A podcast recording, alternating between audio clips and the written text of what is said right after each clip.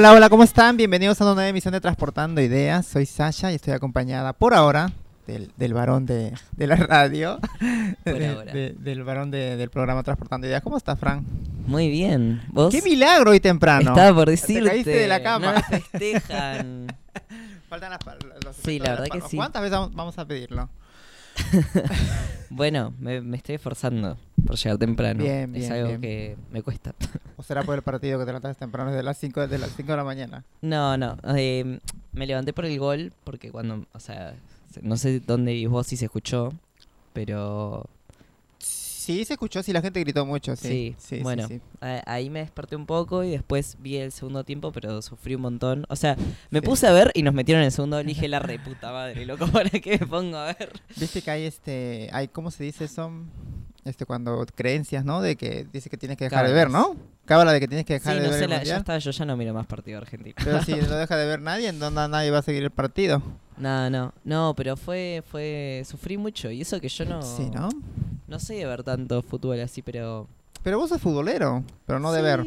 Pero no sé, pero el mundial tiene eso, viste, que todo el mundo está en esa. Me tomé el subte de hecho temprano y, y la gente en el subte viendo el partido. O sea, me paraba al lado de cualquier persona, porque encima yo no tenía internet y veía el partido ahí. Del celular. Y sí, Sí, medio que compartíamos. Pero no, no, fue un sufrimiento. Sí, me Y imagino. creo que hoy es un día bastante amargo para muchos. Sí, la verdad que sí, la verdad que y, y sorprendente también, porque no, no, se, no se esperaba eso de que Arabia Saudita iba a ganarle, ¿no? A, Argentina. Sí. pa- parecía todo lo contrario, que los iban a golear. Sí, aparentemente eh, no vi todo el partido como te comentaba, pero metimos tres goles que fueron offside, que viéndolo con la cámara es algo medio... ¿Un robo decís? No sé si robo, pero es como justo un hombro un centímetro más que un pie, tipo, entonces claro, Sí. una máquina lo ve eso, pero no sé. O bueno, sea, hay que aprender a perder también, ¿no? Sí, pero eh, no sé, siento que el offside es como una regla un poco antigua, ¿no? Para la tecnología que tenemos hoy en día que es tan precisa, no sé si Claro. tiene tanto sentido. Pero bueno, no importa. Más allá de eso, eh, también Argentina venía hace 32 partidos, creo, sin perder. Casi rompemos el récord mundial de partidos sin perder. eh, y bueno, me, me sorprende mucho, ¿no? Aparte, eso, venir hace como dos años y medio sin perder un partido, empieza el mundial y perdés el primer partido contra Arabia Saudita. Y decís, sí, Contra la puta madre. Saudita. Eh, La verdad que, este, pero hay que tener esperanza. Es el primer partido, todavía falta mucho, así que sí, hay no, que tener fe de que van, van a ganar. Ahora no sé con quién juega, con México creo, ¿no? Sí, estamos en el mismo grupo que México y que alguien más, no sé contra no sé ni contra quién juega ni cuándo, pero ese día se va a enterar todo el Yo no mundo. soy muy futbolera, pero por ahí como eh, acompaño a ver el fútbol, porque no tengo, no me queda de otra. bueno, estamos esperando a la chinita, que ahora bien, va a venir a, a- a mover todos los muebles acá seguramente, a hacernos el, el ruido. Ay, sí. Agradecemos a Mika en la presión técnica. Y está Didi ahí, ¿no? Didi, ¿estás por ahí? Hola, amores. Sí, perdón que me van a escuchar un poco desde lejos porque como saben, eh, yo no comí. así que recién llegó mi comida, así que estoy feliz, estoy feliz. Tenemos nuevo internet, así que Bien. hoy no me voy, hoy no me saca nadie. Ay, Bien, qué qué, bueno, qué alegría, bueno. Didi, felicitaciones. Qué bueno. Bueno, Gracias, gracias. Comuniquemos a la gente que tenemos el número de teléfono, es el 47854843 y si quieren comunicar, el WhatsApp también para enviar mensajitos o no sé, audios de voz, que es el 1139557735. Eh, también obviamente estamos esperando los mensajes a través de la aplicación de, Radio Viral Comunitaria. Eh, y estamos saliendo en vivo por YouTube, así que si nos quieren ver, nos quieren conocer, eh, quieren ver nuestros hermosos rostros, pueden pasarse por YouTube, por el canal de Radio Viral Comunitaria y, y seguirnos por ahí también. Em, bueno, ahí creo que está llegando la chinita. Sí, Ya- ahí está. ya está, este, está preparándose, así que no sé si vamos con algo de música, ¿Fran, ¿te parece? No, pero vamos a esperar un poquito que se siente la chinita. Dale, así Y nos que- cuenta cómo, salude. A ver, ¿qué cómo pasó, viniste China. chinita? Bueno, bueno. Bueno, habla cerca del micrófono, así compartís con la gente. Estamos en vivo, chinita, ¿cómo estás? Te estoy preguntando. mal, pero tuve que venir a cumplir. Me muero. Bueno, vamos a dejar Bueno, vamos que con la algo China de música, que la china se relaje y regresamos.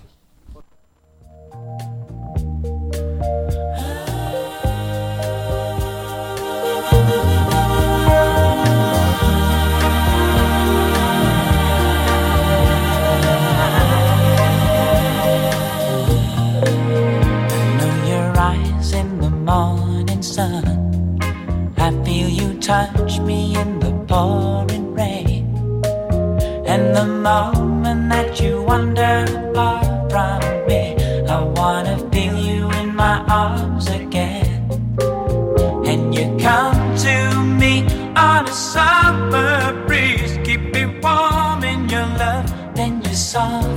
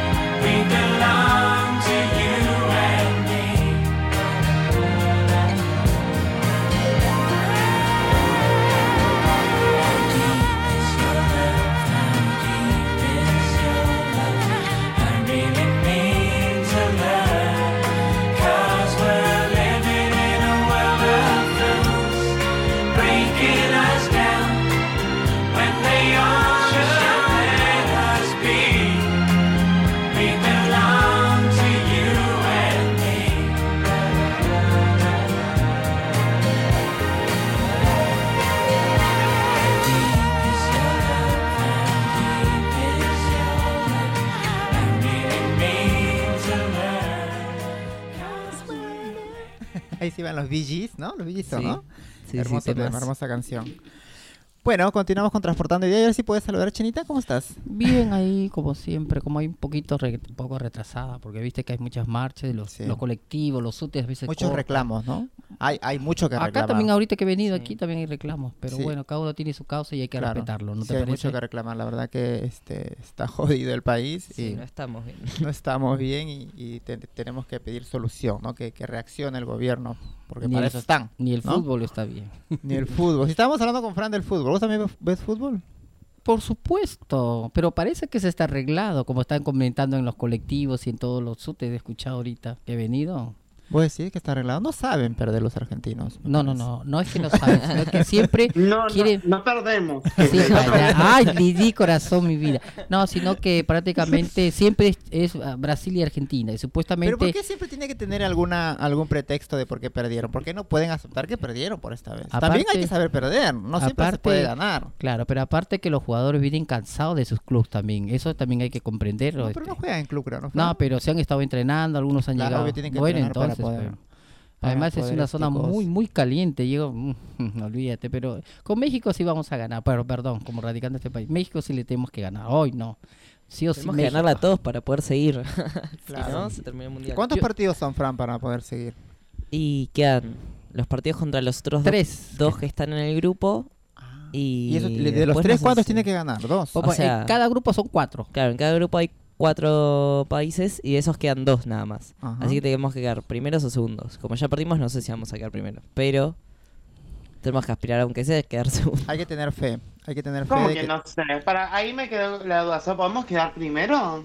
Y si ¿Sabes todo el resto también pierde un partido y nosotros sumamos más puntos, por La ejemplo, podemos quedar primeros. O podemos ser los únicos que pierdan solo un partido.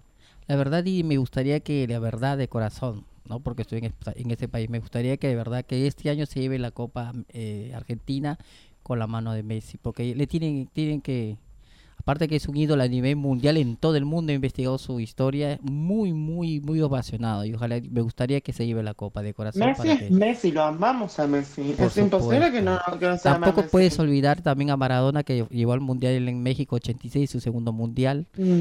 La verdad que, bueno, aunque esté en su memoria hay que respetarlo también. Y, y del 78 también, ojo. Eso sí no me acuerdo mucho. Kempes, hay otros. Viste que otros... Uf, yo hoy traje un temita para, para Para hablar sobre, Sí. sobre eso. Justo en el mundial. Sobre bueno, la Copa. Muy bien, eso al último, ¿no? Ya sabes, así que quédense prendidos ahí en, en su, en, sus, ¿qué es? en su televisor, no, en la radio. En la radio. en el televisor también, porque En sus pantallas. En las pantallas de, de- de la computadora o, de- o del celular. Bueno, eh, vamos a cambiar de tema, ¿no? Y eh, una de las cosas que pasó esta semana, que fue el 20 de noviembre, celebramos el Día Internacional de la Memoria Transexual, Fran. Transexual. Eh, tra- de la memoria trans. Trans, trans, trans, mejor, más cortita. sí, sí. La sexualidad a un costado. Sí, fue el día de la memoria trans. eh, bueno, memoria para nuestras muertes y reparación histórica para nuestras vives, me parece. Es la frase de este año. Y.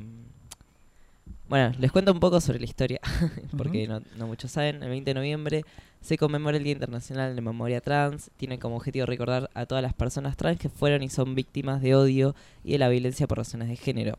Esta fecha surge a partir del asesinato de Rita Hester, una mujer trans afroamericana estadounidense en el año 1998.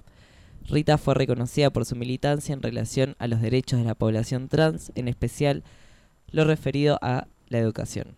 Su, asesinato aún no se ha resuelto como un gran número de transfemicidios, transsticidios y transhomicidios eh, trans en todo el mundo, los crímenes de odio y la situación de vulnerabilidad que sufrimos las personas trans en Latinoamérica no es eh, única, digamos, ya que es Claro. a nivel mundial. Aún las fuerzas de seguridad y la sociedad atentan contra nuestra vida como resultado de la discriminación y la violencia sistemática que vivimos y sobrevivimos a lo largo de nuestras existencias, entendiendo que la esperanza de vida en Argentina para nuestro colectivo travesti trans es de 35 años de edad. Hoy apelamos a la memoria no solo de los que ya no están, sino de las personas que sobrevivimos y resistimos día a día.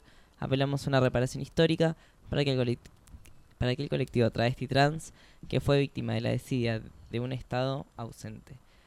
Y, bueno, también quería traerles una... ¿Dónde está? Ay, ahora me van a ver buscando en mi celular. Esto es terrible. Bueno, muchas personas que... Sí. Muchas personas que integran el colectivo trans fueron protagonistas de las conquistas de derechos clave que hoy gozamos. Fin de los actos policiales de los 90, el matrimonio igualitario, la ley de VIH, la ley de identidad de género. Gracias a su inmenso trabajo, abrieron paso para las nuevas generaciones que vinieron. Sin embargo, la persecución, criminalización y la exclusión siguen estando presentes. Hoy queremos reconstruir la memoria de las sobrevivientes para que en nuestro país no haya más vidas borradas. La reparación histórica y el reconocimiento del camino recorrido son necesarias. Sigamos ampliando los derechos que promueven la igualdad de oportunidades para las personas trans. Y, por último, ah, quería leerles una frase de una, un discurso que dio Nadia Echazú en la entrega de los premios Nexo a la Militancia en el año 97. Quisiera dedicárselo a Mocha Celis, que fue asesinada por la Policía Federal el año pasado, y representar en ella a cada una de mis compañeras que murieron sin conocer realmente lo que es la libertad. Eh, nada, me parece Bien. que todas esas eran frases y palabras que describían un poco el día de la memoria trans, que es bueno un día para para recordar, para re- para reflexionar, para tener presentes también a todas aquellas personas que que conocimos y que ya no están y bueno, todas las personas que que también hicieron un cambio para que hoy podamos estar mejor, ¿no? Pero bueno, también para Uy, recordar ¿cuántas, que no... cuántas amigas a mí se me han muerto? ¿Cuántas amigas yo conocía trans que murieron jóvenes? Jóvenes, ¿eh?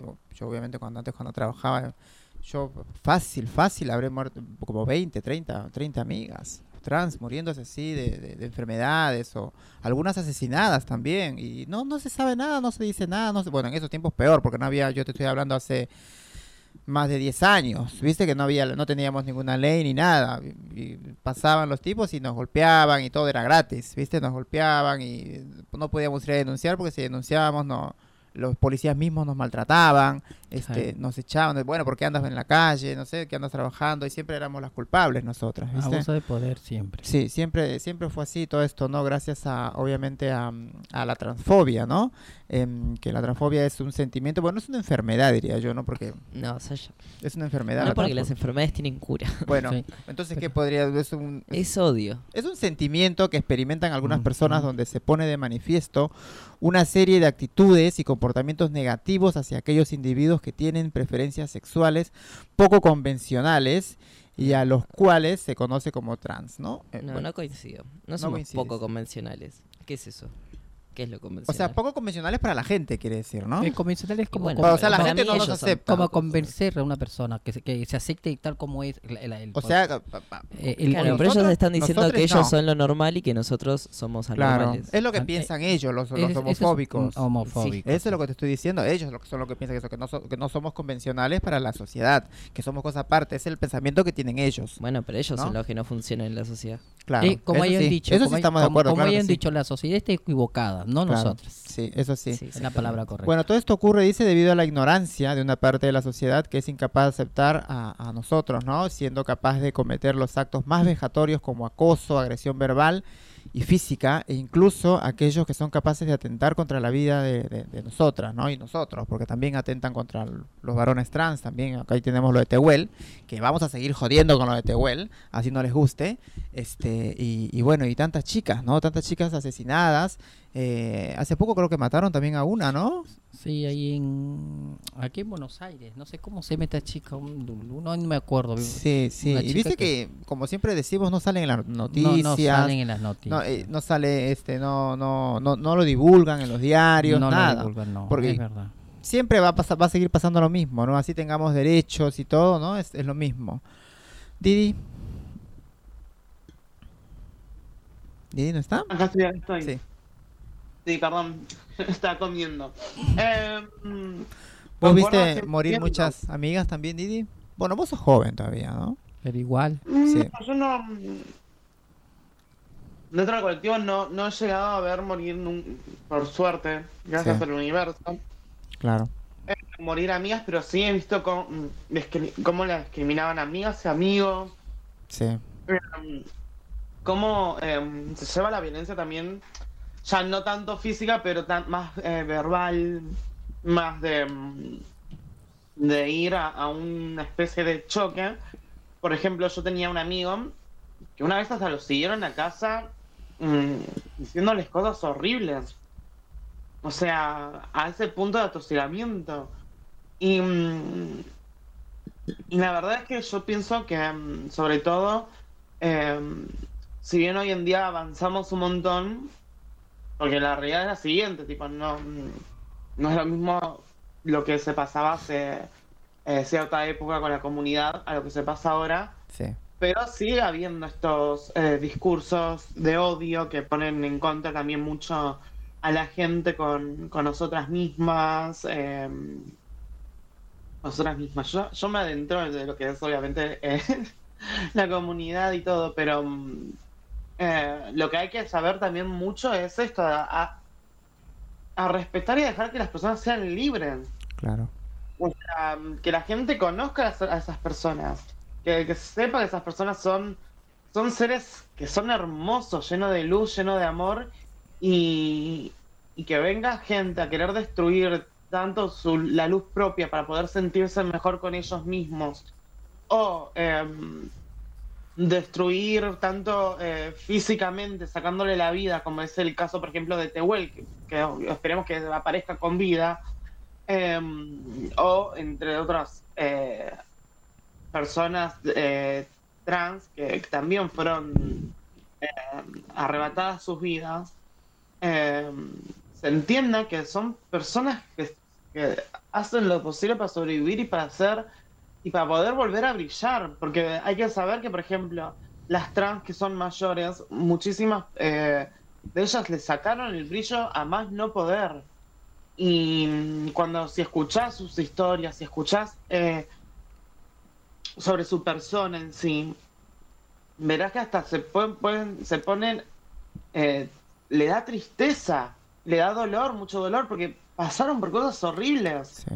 Y son y, estas personas que vengan que nunca en su puta vida, ay perdón, que nunca en su vida em, van eh, a tener que sufrir lo que sufrieron eh, estas personas, es como como que no te da el derecho a nada, no te da derecho y a nadie nos da el derecho a pasar los límites de nuestros propios derechos, de nuestras propias libertades, de nuestro cuerpo, etcétera, etcétera, etcétera. Sí, es verdad. Sí, la verdad es que es muy difícil a veces como también tener un registro, ¿no? De todo esto cuando, como decía Sasha, nos asesinan o morimos y no es, no es que salen a algún lado o te enterás muchas veces. Y nada, me parece importante que al menos nosotros desde nuestra comunidad levantemos también, ¿no?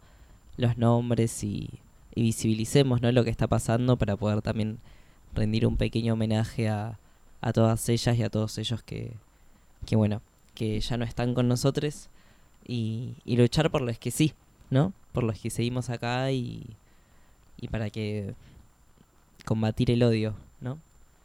Eh, Claro, bueno, este, acá tenemos eh, algunas cosas para, para celebrar, dice el día, ¿no? Que pasó el 20, el Día Internacional de la Memoria Trans. Eh, solo bastará con empezar a valorar, respetar y dejar a un lado la discriminación hacia, hacia estas personas que han decidido vivir aceptándose como son, a pesar de todas las barreras y juicios de valor em, que la sociedad le ha impuesto, vulnerando todos sus derechos. Hoy más que nunca urge la necesidad de reivindicar a la población trans a nivel mundial, un cambio de actitud y mentalidad contribuiría de forma positiva para que no sigan ocurriendo hechos inhumanos hacia nosotros, ¿no? Nosotros y nosotras, eh, donde muchos de, de nosotros somos perseguidos, acosados e incluso asesinados también, ¿no? Em, Chinita. Yo creo que sí, porque yo creo que, bueno, soy una de las, bueno, de, en nuestro país. Sasha, Tú también habrás pasado muchas cosas. Muchas cosas, la verdad, en la época militar fuimos muy golpeadas, muy muy abusadas, el abuso de poder, siempre, el- el- como siempre lo dije la otra vez, el dichoso en todo, en todo Latinoamérica en los años 70 para 80 siempre utilizaban el, ¿sabes qué? el estado de vagancia para meterte presas sin ninguna denuncia, sin ninguna nada, es porque para mí que era como la homofobia, Claro. la transfobia, ¿no? Eh, de los militares, época, en la época del, siempre digo como terrorista de Estado, porque siempre, casi en toda Latinoamérica se, se, se- se instaló el atestado de vagancia. O sea, bueno, el atestado de vagancia por ser una chica trans o un chico trans, te metían presa, o te metían preso y te golpeaban, abusaban. A veces cuando querían ir, ir para hacer este por ejemplo, una sentencia para que salgas, a veces tenían que, uh, Dios mío, ir a hacer tantos malabares para que le- la- las instituciones, bueno, bueno, no sé si era todos los países, tenían que todavía, a ver si se les daba la gana, te daban la libertad, y si no, bueno, a veces muchas chicas trans, bueno, acá también que estoy estoy investigando un poco sobre, ¿no?, en la historia trans, que también han sufrido muchas chicas en la época militar que no han tenido esa, esa oportunidad que por ahora en este hermoso país tenemos pero igual no se cumple, dice. Pues siempre digo, con el caso de Tehuel, mira, a pesar que hay un derecho, salió buscando un laburo y mira cómo desapareció. Y eso como dice Claro. también este Didi, que Dios quiera de verdad entre todo corazón que aparezca porque la familia a veces lo reclama y sobre todo su, su pareja que prácticamente llegaban un bonita, una bonita pareja y aparte se entendían bien. ¿Viste? Eso no Claro. puede pasar a cualquiera, Sacha. Por ejemplo, por ahí mañana más tarde, por ahí quiero buscar un laburo y pasa algo, y nosotros que somos es lo único que sale, ay, es ajuste de cuenta. Ese me lo hace rato desde que llegué a este país. Sí. Y lo más triste también de las persecuciones que decís de, de las mujeres trans es que no había nadie que la defienda, ¿no? Este, porque por ejemplo, si vos este ves que a, a un pariente lo meten preso, este va a ir la madre, va a ir los hermanos a, a- a- preguntar, a defender, ¿no? A contratar un abogado o algo. Sí, por la Eh, época de los 70 era, estas- era mu- no, en la época de los 70 por ahí si es que tenía una familia que, que quería, bueno, sacarte, no La hacerte mayoría libre. no tenían familiares No, porque o las por eso yo te digo, claro, eran la echadas mayor- de las casas. Sí, sí, pero por ahí yo te digo que por ahí, de, de uno, de 500 o de 1000, uno, no podía si tenías. ¿Por qué? Porque siempre la institución siempre se negaba, no está, no está, la negaban, la mataban, le mandaban a, otro, a, otra, a, otras, a otras cárceles para, para despistar. Y a veces terminaban asesinadas.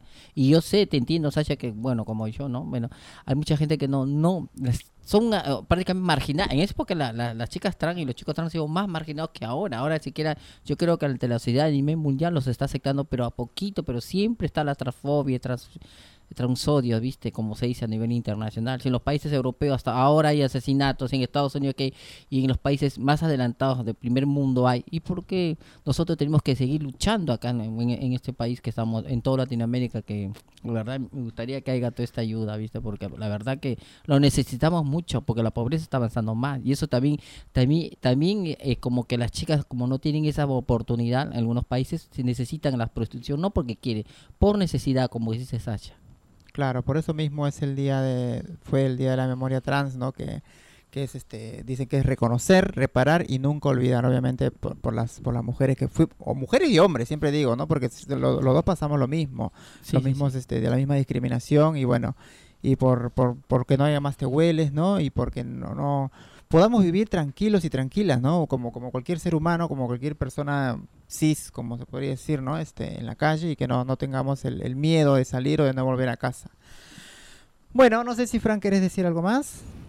Eh, no, en breve vamos a tener una entrevista con una médica residente para que nos cuente lo que estuvo pasando. No sé si Bien. vieron las noticias y se enteraron de algo. No, sería bueno que nos informe de eso. Está bueno. ¿Vos, Vamos a Chino, no viste nada? No, Franz. No sí, puede mañana. ser, salió por todos lados. ¿Vos, Mica, Estaba- viste algo? Está todo el mundo con el mundial. Que Están todo el mundo con el mundial que no ven nada de Bueno, algo en todos del lados, hospital. chiques. Ah, porque están movilizándose hace semanas. Ah, eso sí, las movilizaciones que tienen por los reclamos, eso sí, sí sé. De eso me estás hablando. Sí, sí. Ah, bueno, bueno, lo- sí. lograron algunas cosas, Ah, bien, así que estuvo bueno. Vamos a hablar ahora Bien. con Ceci en unos minutos. Así que va- vamos con algo de música y la llamamos. I'm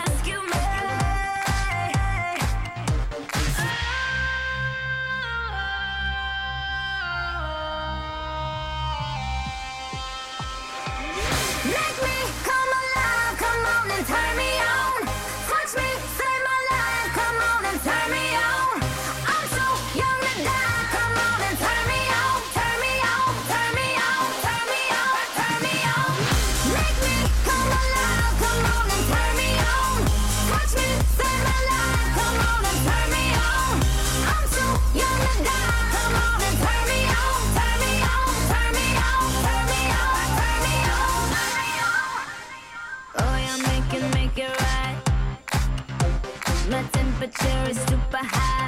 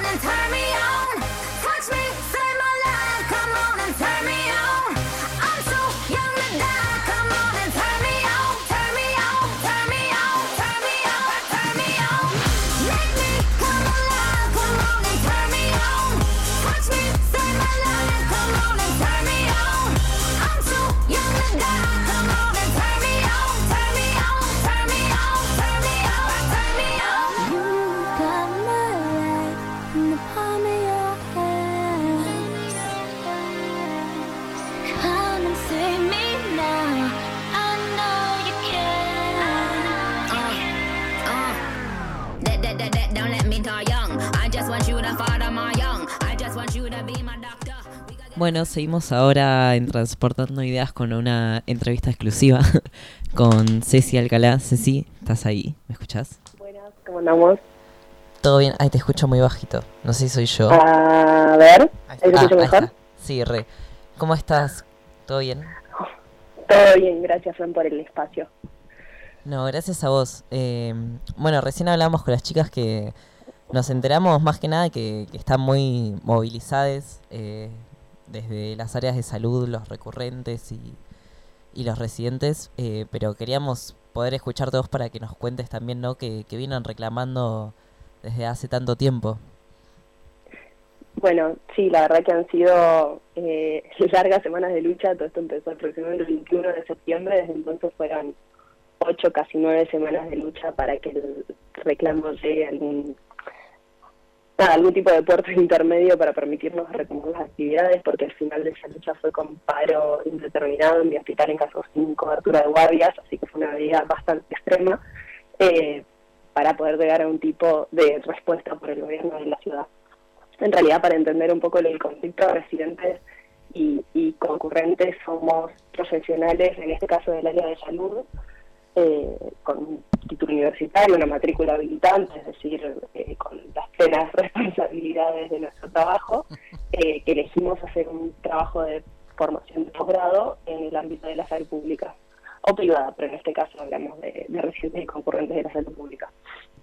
Eh, como, como tal estamos en formación, pero a diferencia de otros posgrados, damos eh, asistencia eh, dentro del ámbito de la salud y sostenemos la mayoría de los hospitales y los ESACs. Es decir, Claro. cuando uno va a hacerse atender y recibe algún diagnóstico, recibe algún tratamiento, recibe algún seguimiento, posiblemente lo está atendiendo algún residente y concurrente. O sea que ya son Eh, profesionales, digamos. Están Sí, haciendo sí, como sus porque esa es una, prácticas.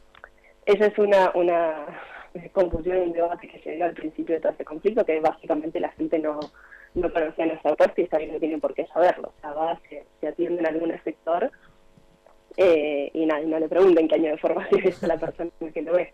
Pero, pero sí, la verdad que sobre todo en las semanas de paro que hicimos dejaron en evidencia que, que un poco somos la mano de obra barata que sostiene el sistema de salud pública. Así que bueno, el reclamo inició en septiembre, que en ese momento nuestro sueldo había quedado desfasadísimo, eh, con una- un cierre paritario que perdió nuevamente contra la inflación, como viene haciendo hace años, y terminábamos cerrando por las, la cantidad bestial de horas que trabajamos, porque por ahí hacemos guardias de 24 a 36 horas, algunos seis veces por mes, eso da aproximadamente 90 horas semanales. Eh, y nuestro sueldo terminaba siendo de 300, 280, 300 pesos la hora. Así que ahí se inicia un plan de lucha que fue paulatino y fue escalando hasta llegar a la medida de paro indeterminado sin guardias, donde costó un montón que el gremio se adorne esa lucha y que el gobierno finalmente nos escuche. Eh, lo que se ganó hasta ahora fue un aumento del salario del residente ingresante y de, de cualquier profesional, en este caso eh, de la medicina, pero cualquier profesional ingresante a 200.000 en caso de residentes y 210.000 pesos para profesionales que ingresan al sistema público, que es igual a 550 pesos la hora, es decir, no es que un reconquista, pero bueno, se le arrancó una apertura de negociación al gobierno de la ciudad, que es una maquinaria burocrática infernal, se poner en, en movilización algo de ese sistema tan, nada, tan quedado y tan difícil de mover, ¿no? Así que Claro. por, por ese lado más venía nuestro triunfo. O sea que, bueno, felicitaciones por haber, digamos, conseguido que sabemos que no es fácil sacarle algo al, al gobierno de la ciudad.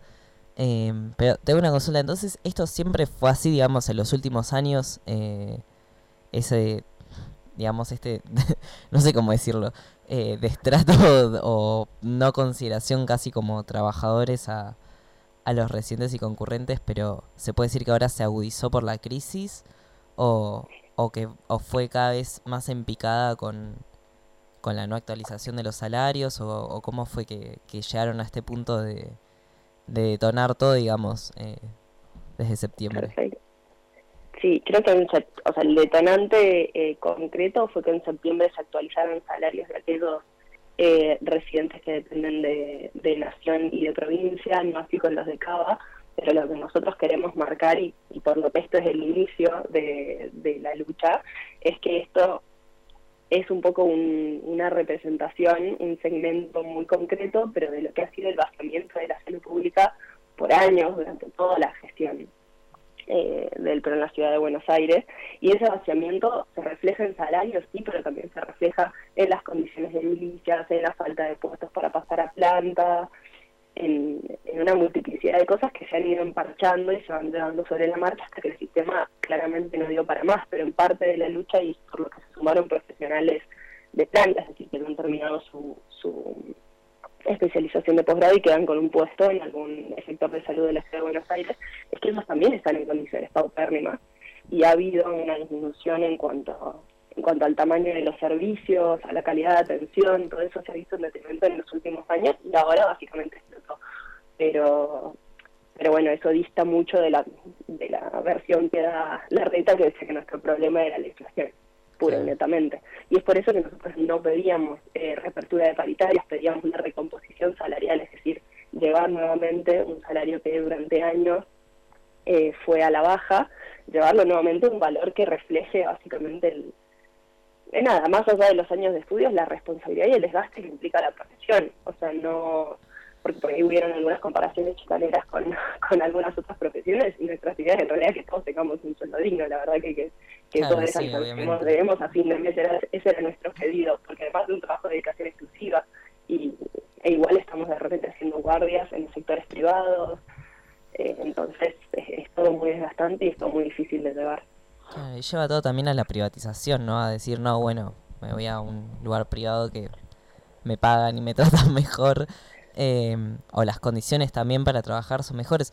Obviamente el salario no es solamente la plata en sí, sino también en qué condiciones te atienden los profesionales, porque si te atiende alguien que está requemado trabajando hace, no sé, más de 30 horas seguidas, eh, no va a ser lo mismo que si te atiende, no sé, descansado, que te, com- no sé, con comida, eh, sin la preocupación de llegar a fin de mes y todas esas cuestiones. Sí, sí, eh, totalmente. Y, la verdad con el tema de sectores privados, hay formación en privados e igualmente los sueldos también son irrisorios y hay medio como, como una situación de pujo con los privados porque si aumenta el público, el privado necesariamente tiene que aumentar para hacerle un poco de frente. Pero bueno, en el momento que, que descubrimos la situación guardia, se ofrecían cargos de suplencia para ocupar ese lugar que estábamos dejando libre y se cobraba por, por atender pacientes de complejidad 12, 18 horas, lo mismo que en el caso puntual de, la pediatría del hospital, que es de lo que hablar, eh, lo mismo que, que se paga para ver eh, patologías tanque catarros en un privado, entonces sería obvio que nadie agarra esos puestos. Y eso es como, de nuevo, es como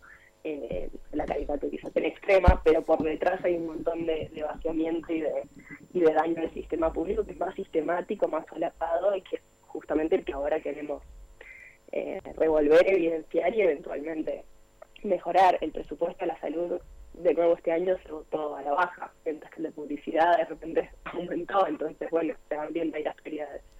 Sí, ni, a- ni hablar. Ya me los imagino sacando fotos en, en los centros de salud diciendo está todo bien. como- Atípica. Eh, qué, qué tristeza. Sí, la verdad, el presupuesto en educación y en salud también este año fue, fue votado cada vez menos cuando sabemos que cada vez necesitamos más y que las condiciones en las que está el sistema público son, son muy precarias, ¿no? Eh, y te quería preguntar también, ¿cómo, cómo hicieron para organizarse? Eh, creo que Javi me había comentado algo de que estás en, en la parte batucada, ¿puede ser? Ah, sí. En realidad se fue, o sea, se fue organizando de una manera bastante orgánica. Hay compañeros, compañeros que tienen más trayectoria de, de militancia y tal vez un poco más de cancha en eso, pero el, el organismo que nos agrupa como residentes y concurrentes es Asamblea Cava, que lo pueden seguir en, en las redes en Instagram, están al tanto de las, de las movidas, porque ahora te cuento un ratito, pero la parte de concurrentes se sigue peleando. Eh, entonces, a través de esta asamblea acá, todo se votaba, se votaba de manera, de manera horizontal y presencial entre las personas que estábamos eh, involucradas en los conflictos. De ahí, y con el correr de los días de- y semanas de lucha y de paro, la verdad que fuimos llevando un nivel de organización entre comisión delegado, comisión resolución de crisis, comisión finanzas, comisión batucada, y bueno, yo, puntualmente en la parte de la JITE para sostener un poco las semanas de lucha que fueron, porque básicamente nos fueron pateando durante mucho tiempo las cosas que no nos recibían, así que hemos marchado a prácticamente todos los edificios públicos, hemos ido al Ministerio de Salud, de Hacienda, Jefatura, eh, y bueno, todas esas movilizaciones eh, parto de nuestra primera que no nos podían sacar el, el agite y la alegría de eso, de que somos personas que hacemos 24 36 horas de guardia, la verdad es que nos cansemos es difícil, Están entrenados para no cansarse. totalmente. Y, Eh, y bueno, y la situación puntualmente concurrente es que hasta ahora ha venido medio residente centrista, pero perdón porque es mi, mi lado. Con respecto a los concurrentes, son profesionales formados que, al igual que los residentes, rindieron el examen, eh, digamos, a nivel nacional que los habilita a ocupar su puesto, es decir, eh, con una dificultad llegar a ese puesto y que no cobran nada, no tienen salario, no tienen ART, no se los reconoce como trabajadores eh, mucho menos que los, eh, residentes, digamos, y, y que en este momento estamos luchando para que esos puestos que están un poco motorizados por el hecho de, ok, te, tenés formación, entonces a cambio usa estas horas, eh, obligatoriamente tenés que cumplir cierta cantidad de horas dentro de algún sector, más del 80% de con- de las concurrencias están ocupadas por puestos de salud mental, y eso habla también del vaciamiento eh, en cuanto a política pública para el cuidado de la salud mental, donde en, esta época pedís un turno y puedes tener un año de espera para atenderte en salud mental en el, en el sector público.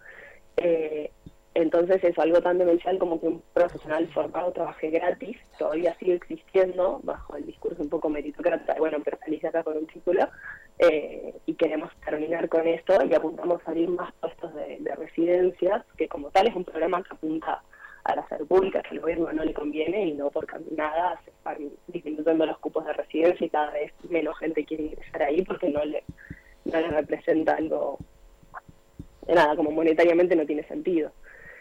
Así que bueno, con respecto a las concurrencias, hoy se hace en Tardal Corrientes una marcha que es similar a la que hicimos hace unas semanas, se llama Marcha de las Luces, donde vamos a marchar de noche por calle Corrientes hacia el obelisco y el día de mañana hay una mesa de discusión ya pautada para tratar el conflicto de las concurrencias a las 17 si no me equivoco, así que ahí nos van a ver en nuestra segunda casa que es Bolívar 1 donde está el Ministerio de Salud.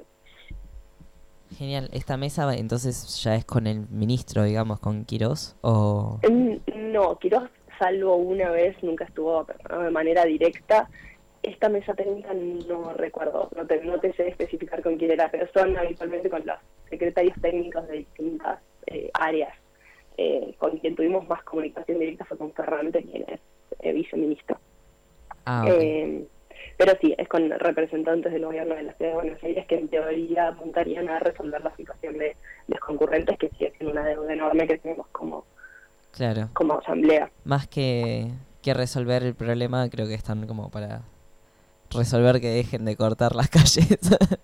Ah, Pero- obviamente, no, no les bueno. O sea, era, que- era irrisorio, era irrisorio la, la falta de voluntad política que había para resolver nuestro conflicto. No se involucró el gremio, que también es un el gremio que costó bastante que, que movilice y se una a nosotros. Eso es otra particularidad. Nuestro reclamo fue autoconvocado, fue por fuera de las vías gremiales.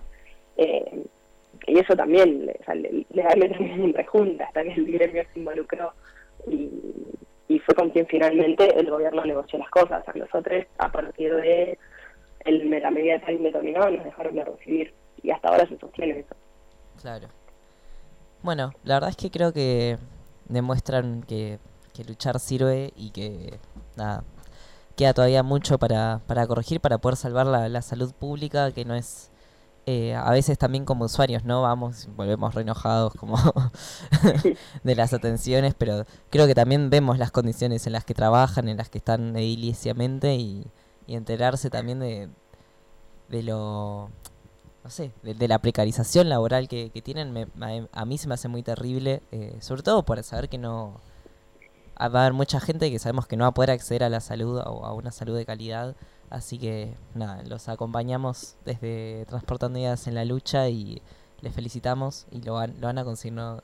Yo sé que son muy resistentes, así que tengo, tengo mucha confianza en Sí. ustedes. no, y Cre- sí, creemos que más que nada esto ha sido el puntapié inicial para, para de nuevo poner en, en funcionamiento algo de, de sentido de crítica y de lucha en un sector que es históricamente bastante alérgico como es el sector de la salud pública eh, y este poner en evidencia y llegar a, medios con, nuestro, con nuestros reclamos gran parte de eso, así que por eso te agradezco. Y, eso, si nos siguen en, en País Viviendo las distintas eh, movidas que vamos haciendo con, en vistas de, con la nueva reapertura de sanitarias y con otros reclamos puntuales, poder eso seguir luchando por lo que es finalmente la atención de, la parte de la sociedad que se atiende con nosotros en el, sector público, que la verdad quienes, quienes finalmente si no sufren esto junto con nosotros. Así que eso, eso sería un poco el, el inicio, el puntapié de la lucha. Veremos hasta dónde la, la llevamos. Bueno, eh, la verdad que te agradezco muchísimo por, por poder venir y tomarte un tiempo y contarnos, eh, porque bueno, también, eh, nada, a veces cuesta que llegue bien la información, entender bien que es un concurrente, bien que es un residente, así que nada, muchísimas gracias por todo eso. No sé si la china que está enfrente mío te quiere hacer una consulta o no, porque está haciendo una cara que, que no, no Fran, por favor, no me tires al suelo. no, te quería preguntar, porque eh, como acá de escuchar para vos eh, lo que dijiste al Fran, yo creo que a veces la calidad de, de atención de, en los hospitales, la verdad que a veces, bueno, yo sé que también está saturado con muchas de, de- después de la pandemia, ¿no? Pero a veces yo voy al hospital, me voy como estoy, así normal, como ¿no? Como la, las personas me dicen, no, pero si no tienes nada, o sea, uno no es necesario ir toda legañosa, botando sangre, está toda despeinada, sin, sin arreglarse para poder a que te atiendan. Ese es, ese es mi, mi, mi, mi queja, como vos que estás en esa lucha.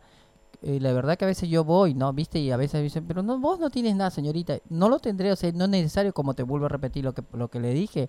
Ah, vos me dice, lo único que sabes, bueno, entonces anda a atender, sabes que a un particular, pero a veces no tengo la- el, dinero suficiente para yo atender un en particular.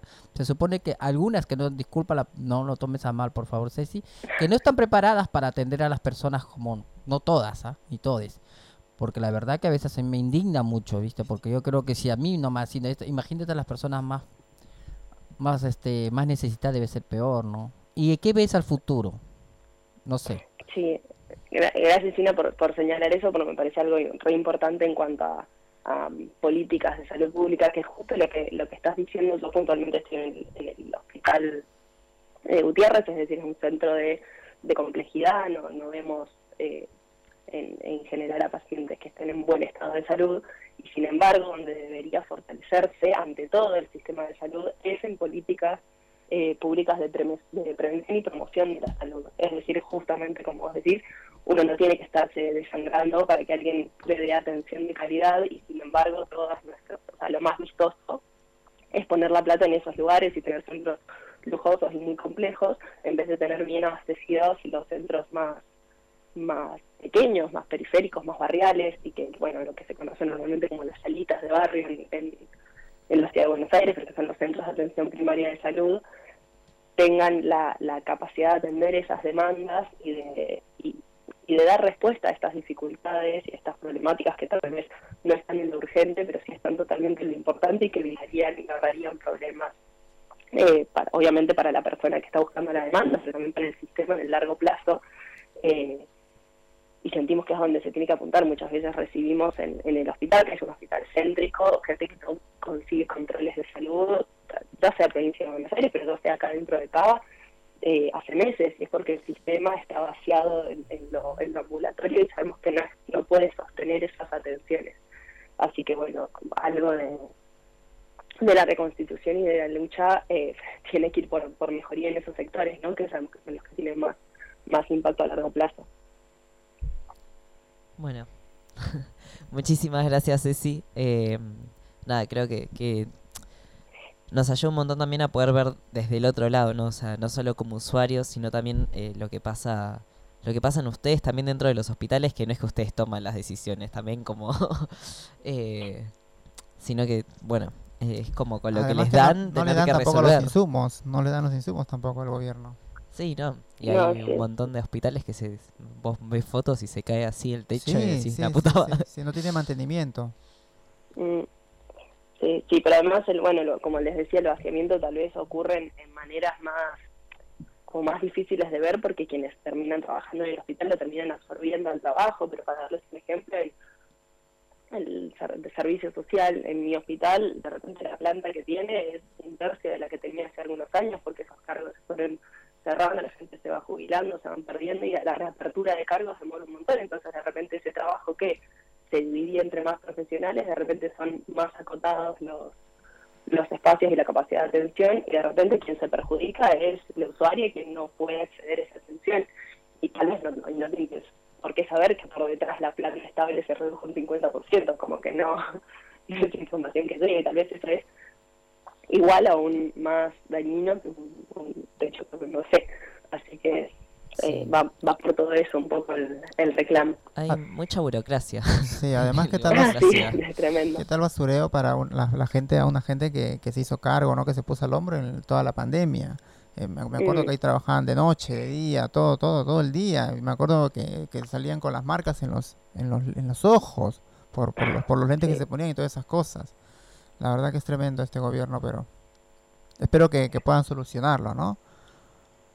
Sí, sí, al menos que agitar un poco, patear un poco el avispero, ver que se, que se visibilice el conflicto, porque es un conflicto muy agarrado y muy, nada, muy que, que todos justificamos en que bueno, pero la atención pública es así, conformate porque no la estás pagando y la verdad que no, no apuntamos a eso, apuntamos a una atención de salud pública gratuita y sobre todo de calidad.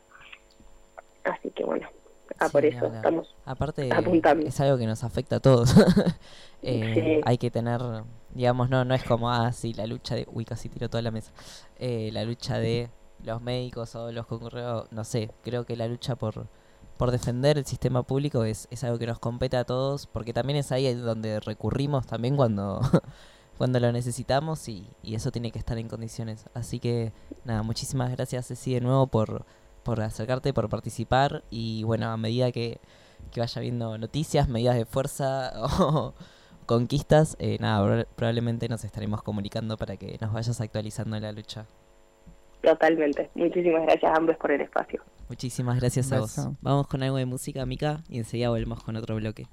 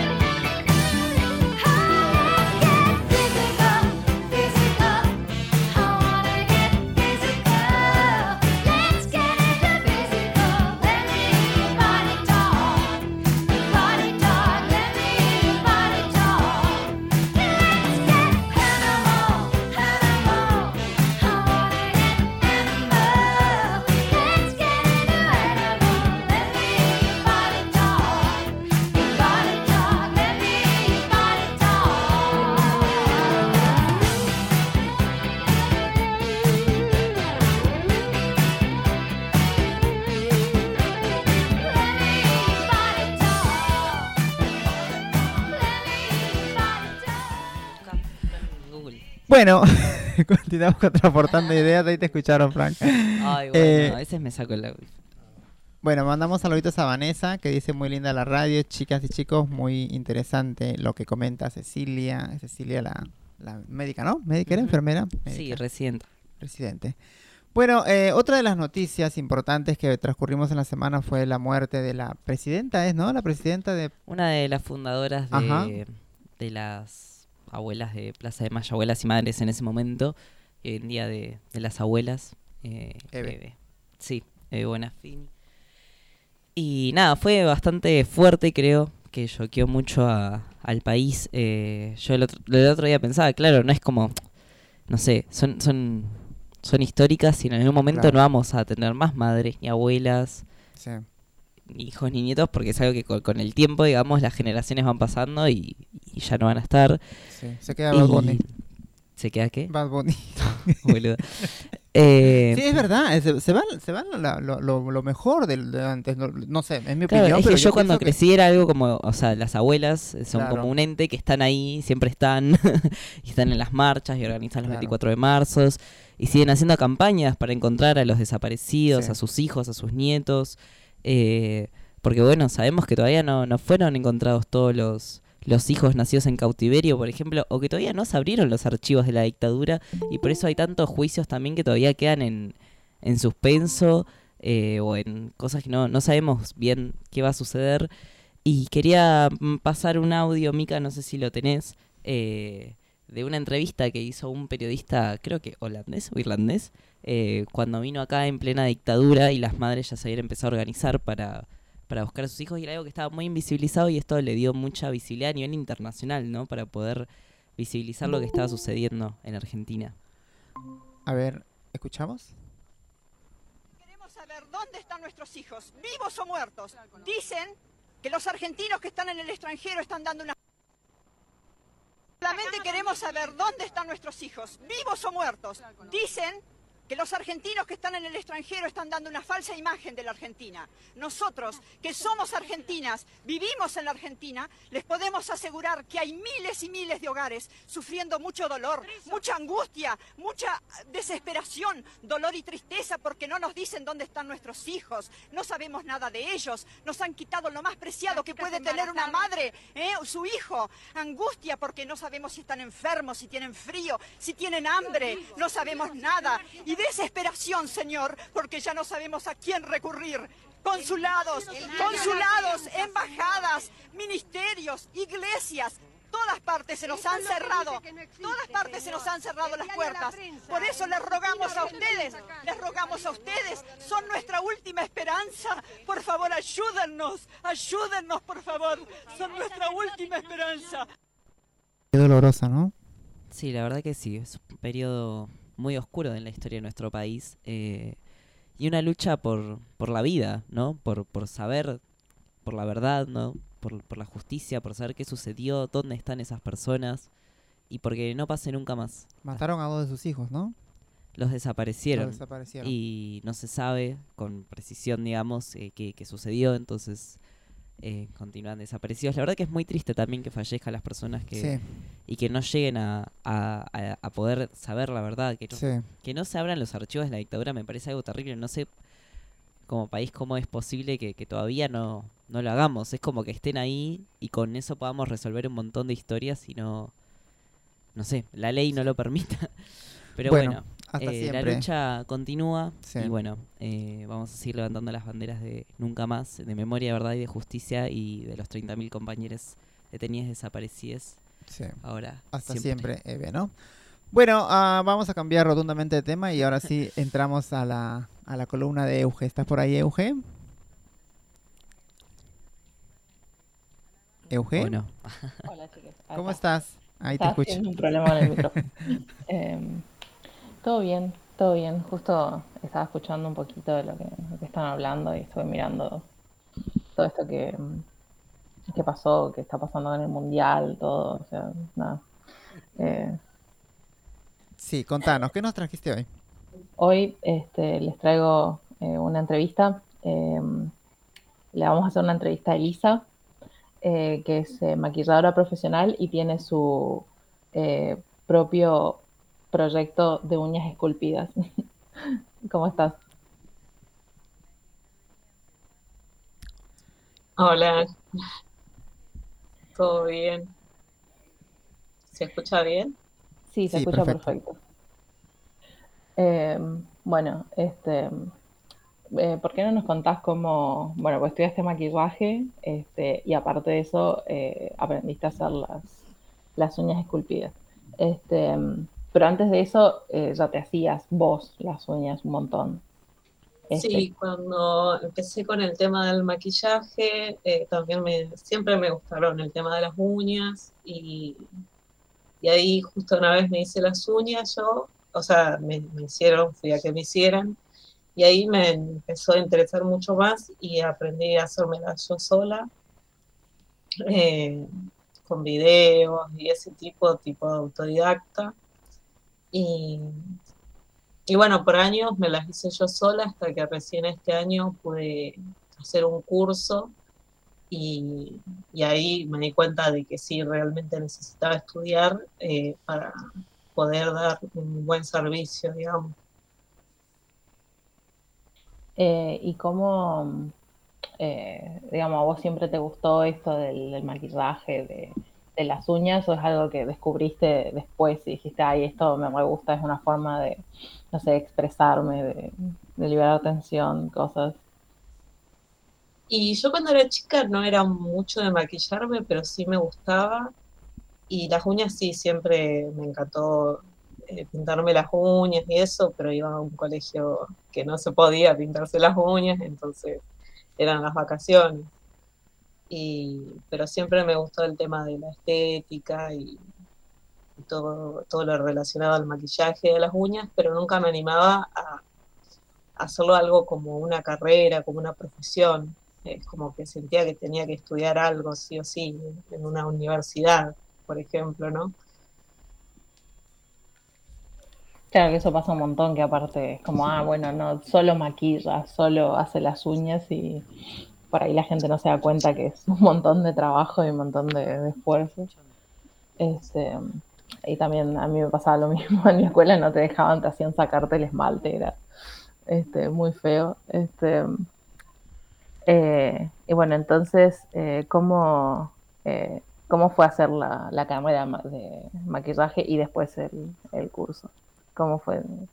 Eh, bueno, en la carrera de maquillaje yo en realidad empecé con un curso en Casa Trans de, de maquillaje social y ahí me, me re gustó.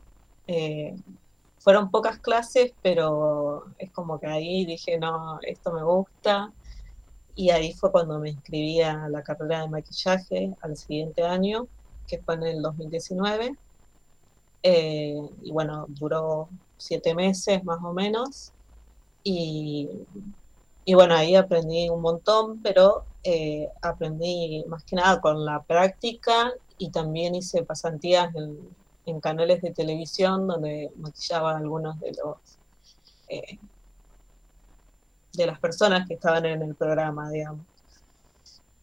Y bueno, ahí me enseñó, viste, que tenía que ser más rápida y de, de ver cómo era más el trabajo y no, no tan tranqui como uno lo hace estudiando en un, en un estudio, digamos. Con la profesora ahí corrigiéndote y todas esas cosas. Eh, y ahí, bueno, después vino la pandemia, o sea, pude hacer unos trabajos después de las, eh, de las pasantías. eh, hice un, trabajé para un videoclip de rock, después hice unas sesiones de fotos y, ahí fue como que me fue gustando mucho más. Y en la pandemia, bueno, eh, yo no me sabía maquillar muy bien, o sea, sabía maquillar a los, a los demás, pero a mí misma no tanto. Y ahí fue cuando practiqué en mí.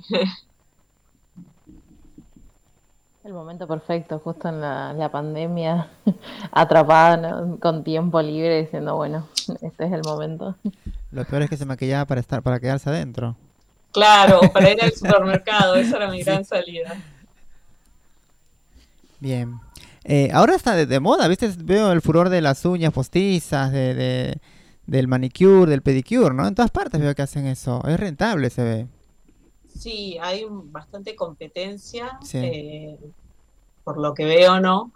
Eh, pero sí, es algo que se está consumiendo bastante eh, y, y es algo que también me gusta hacer mucho. eh, ahí es donde vuelco toda mi paciencia y mi creatividad, digamos, y también en el maquillaje. Y sobre las pestañas también están de moda, ¿viste? Las pestañas, la, una por una, otra de parche. También están las pestañas tan, tanto como las uñas. Sí, las Ay, pestañas, perdón. sí, yo también me las quiero hacer. Sí, porque yo uso pestañas postizas desde, el año tenía 14, ahora ya pasé más de los 50 y siempre me gusta con mis pestañas. Parezco, eh, ¿viste? Esas- y duermo con mis pestañas, ¿ah? Y no me las saco cada dos veces por mes nomás me saco, cada 15 días para limpiar la, la parte de la donde se pega, ¿viste? Y ya ya me acostumbré porque al principio no no podía porque me Son unas arañas esas pestañas. patas de araña, Patas ¿viste? de Me convencí, pero Sasha cuando me puse la primera vez me picaba, me picaba, hasta que me acostumbré porque cuando no estás no, no estás acostumbrado o acostumbrada, entonces este te pica. La una por una es diferente porque te ponen de otra otra otra componente de, de pegamento, ¿viste? Yo, yo estoy de acuerdo, a mí me cuesta un montón ponerme las pestañas postizas todavía. Em, pero me encanta. Este, em, entonces pudiste, aprovechaste y practicaste un montón. Sí, un montón. La verdad que tuve ahí muchos años de práctica en la pandemia. Eh, Eh, y cómo, porque no es, eh, bueno, para la gente que no sabe, no es lo mismo maquillarse une que maquillarse, maquillar a alguien más. Este, tuviste que, nada, que ir construyendo tu, tu maletín de maquillaje porque necesitas muchas cosas para poder eh, hacer esas cosas y las uñas, ¿no? Cuando, em, todos los elementos, digamos. sí, eh, siempre desde que empecé con el maquillaje, o sea, para mí fue muy importante que las cosas eh, estén aprobadas por ANMAT, eh, que sean seguras para, para el uso de, de los ojos y de la cara. Eh, y obviamente también la limpieza de las brochas, de las esponjas que uso. Y sí, armar el maletín es, no, o sea, no, todos dicen salida rápida, pero la verdad que no es una salida rápida, sino que requiere una inversión de, de tiempo, de encontrar calidad y de mucha práctica. Eh, así que yo fui de a poco armando mi maletín eh, con las cosas que podía conseguir, digamos, acá. Eh, lo que sí me costó mucho fue encontrar bases de tonalidades más oscuras. Yo empecé a armar mi maletín en el 2019, entonces como que bases oscuras no había casi y, y era muy difícil de conseguir y es como que eso te interfiere un poco en el trabajo a la hora de maquillar a, a otro, digamos. Eso es algo que yo he visto mucho, eh, muchos eh, activistas eh, afro y gente marrón eh, diciendo como no, no tenemos maquillaje para nosotros. Este, ¿Vos viste eso como suceder o así Sí, cuando eh, trabajaste? No me tocó eh, maquillar a, a una persona eh, negra, morena o marrón, eh, pero sí he visto, digamos, sigo activistas que, que se quejan de estas mismas cosas, digamos, eh, y a mí nunca me enseñaron, en toda la carrera de maquillaje, nunca me enseñaron a maquillar una piel morena, digamos. Eh, yo siento que es algo que falta en, en cursos que se dan. Eh, es algo que tuve que aprender yo sola, digamos, eh, de, de videos y del tema de las tonalidades de la piel y todo eso, los subtonos. Este, te quería decir algo, perdón. este, Ese de piel morena, sí, eh, esa mayor parte se, bueno, donde yo, yo también tenía una peluquería en Perú y la verdad que soy de Perú. Bueno, soy china.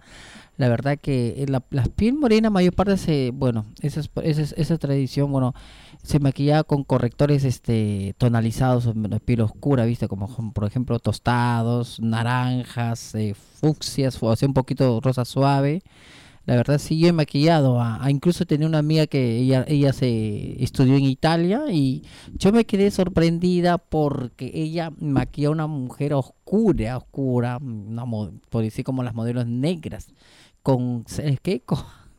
No me vas a creer, pero es una materia de risa. ¿Viste la la cómo se cómo se llama ese que se ese que se echa el- el ese del chocolate que se prepara, con eso lo maquilló, me quedé sorprendida. Con chocolate. Así es, sí, o cocoa que le dice. ¿Cacao? Con el, la, el ca- eh, sí, yo me quedé, no, yo me, No, eso no no, pero cacao, no, pero yo me quedé sorprendido, no, sí, pero no tenía azúcar la cara, o sea, el cacao así, sí, No, no de verdad, Didi, yo me quedé, ella maquilló, pero Yo como afroamericana estoy como, me estás hablando en de serio. verdad, con, pero con cacao sin azúcar, o sea, el cacao molido, pero sin azúcar, con la brochita así, lo, No lo- creo, China. Debe, haber, debe haber sido un no, polvo. No, no, Debe no, haber no, sido no. un polvo así. No, porque la este, verdad, coso, le- y no. tú pensaste que era cacao. Pues, pues, sí, pero yo lo he visto. te- Sasha, yo te digo que el cacao no tenía azúcar. Lo maquilló, pero así con primero el corrector, le, payó un- le, echó, le, echó, le echó un rubor oscuro y un poquito, pero no sé cómo, pero le quedó. Y al último le echó ese, ¿cómo se llama? Ese tonalizador que brilla la cara y le quedó muy lindo el color así, muy bonito. Hasta lunar todavía le puso y lo, lo, lo maquilló con colores eh, naranjas, con un poquito de plateado a los costados y le quedó muy bien. Pero Y- debe, debe de existir este también la maestría de eso, ¿no? Sí, de, yo de te, juro, te de juro, color. mira, ante Dios, que yo le vi maquillado con un poquito, no he dicho que le echó toda la cara, ¿no? Un poquito así con, no con la con la brochita y le echó un poco tss, eso que te da brillo y, y los Pero labios. vos lo viste de la bolsa sacar la No, yo lo vi bolsa. que tenía en, un- en un, en, un, en un potecito. Bueno, ¿y cómo sabes que es cacao? Por ahí es Porque yo polvo le, que viene Sasha, yo soy muy observador y muy preguntona. Le dije, no es, Ella le es- metió el dedo y se lo probó. no, y no, no, no, no, no, no, no, no tenía, no tenía. De verdad, Didi, aunque no me creas, le maquilló a la chica y le puso una peluca así, eh, un color así medio, un, Pero un no habrá sido chocolate. Bronzer. Eh, ¿Ah? Bronzer. No sé, pero y, un color así, una peluca Todo muy, todo- Sí, una verdad. muy bonita con, Eh, con, poco con- no, de verdad, Fran, yo le pregunté, me dice ah, bueno, me dijo así, o de repente me dijo por ahí para despistar, pero le maquilló muy linda, le incluso le puso dos correctores en la, la nariz y uno le en contacto color, un color Claro. así miel y con la peluca así color castaño bami con plateaditos, así tipo plateo, pero tirando para tipo para así plata.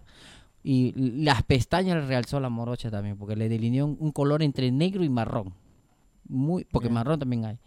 Y la delineó muy bonito, la verdad que a mí me gustó. Y el lunarcito no lo hizo negro, lo hizo un marrón así, tonalizado. con La verdad que ella, no, ya murió mi amiga, ella radicaba en Italia, tenía una spa en Italia y le quedaba, porque la mayoría es en Europa, la parte sur de Europa vienen de África, entonces la mayoría son africanas que vienen a trabajar a veces en Nigeria y ellas a veces salían sus cosas, ¿viste? Me maquillaba las pelucas, las peinaba, las trenzas, esas trencitas también, uy, para trenzar, uy, era para 24 horas, dos días creo para trenzar, esas- porque sí demora, Sacha.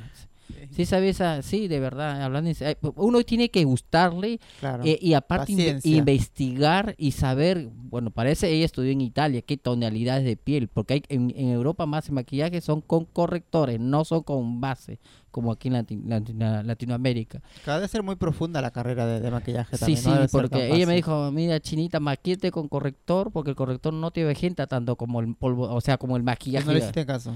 Sí, Ah, mira, por supuesto, mira.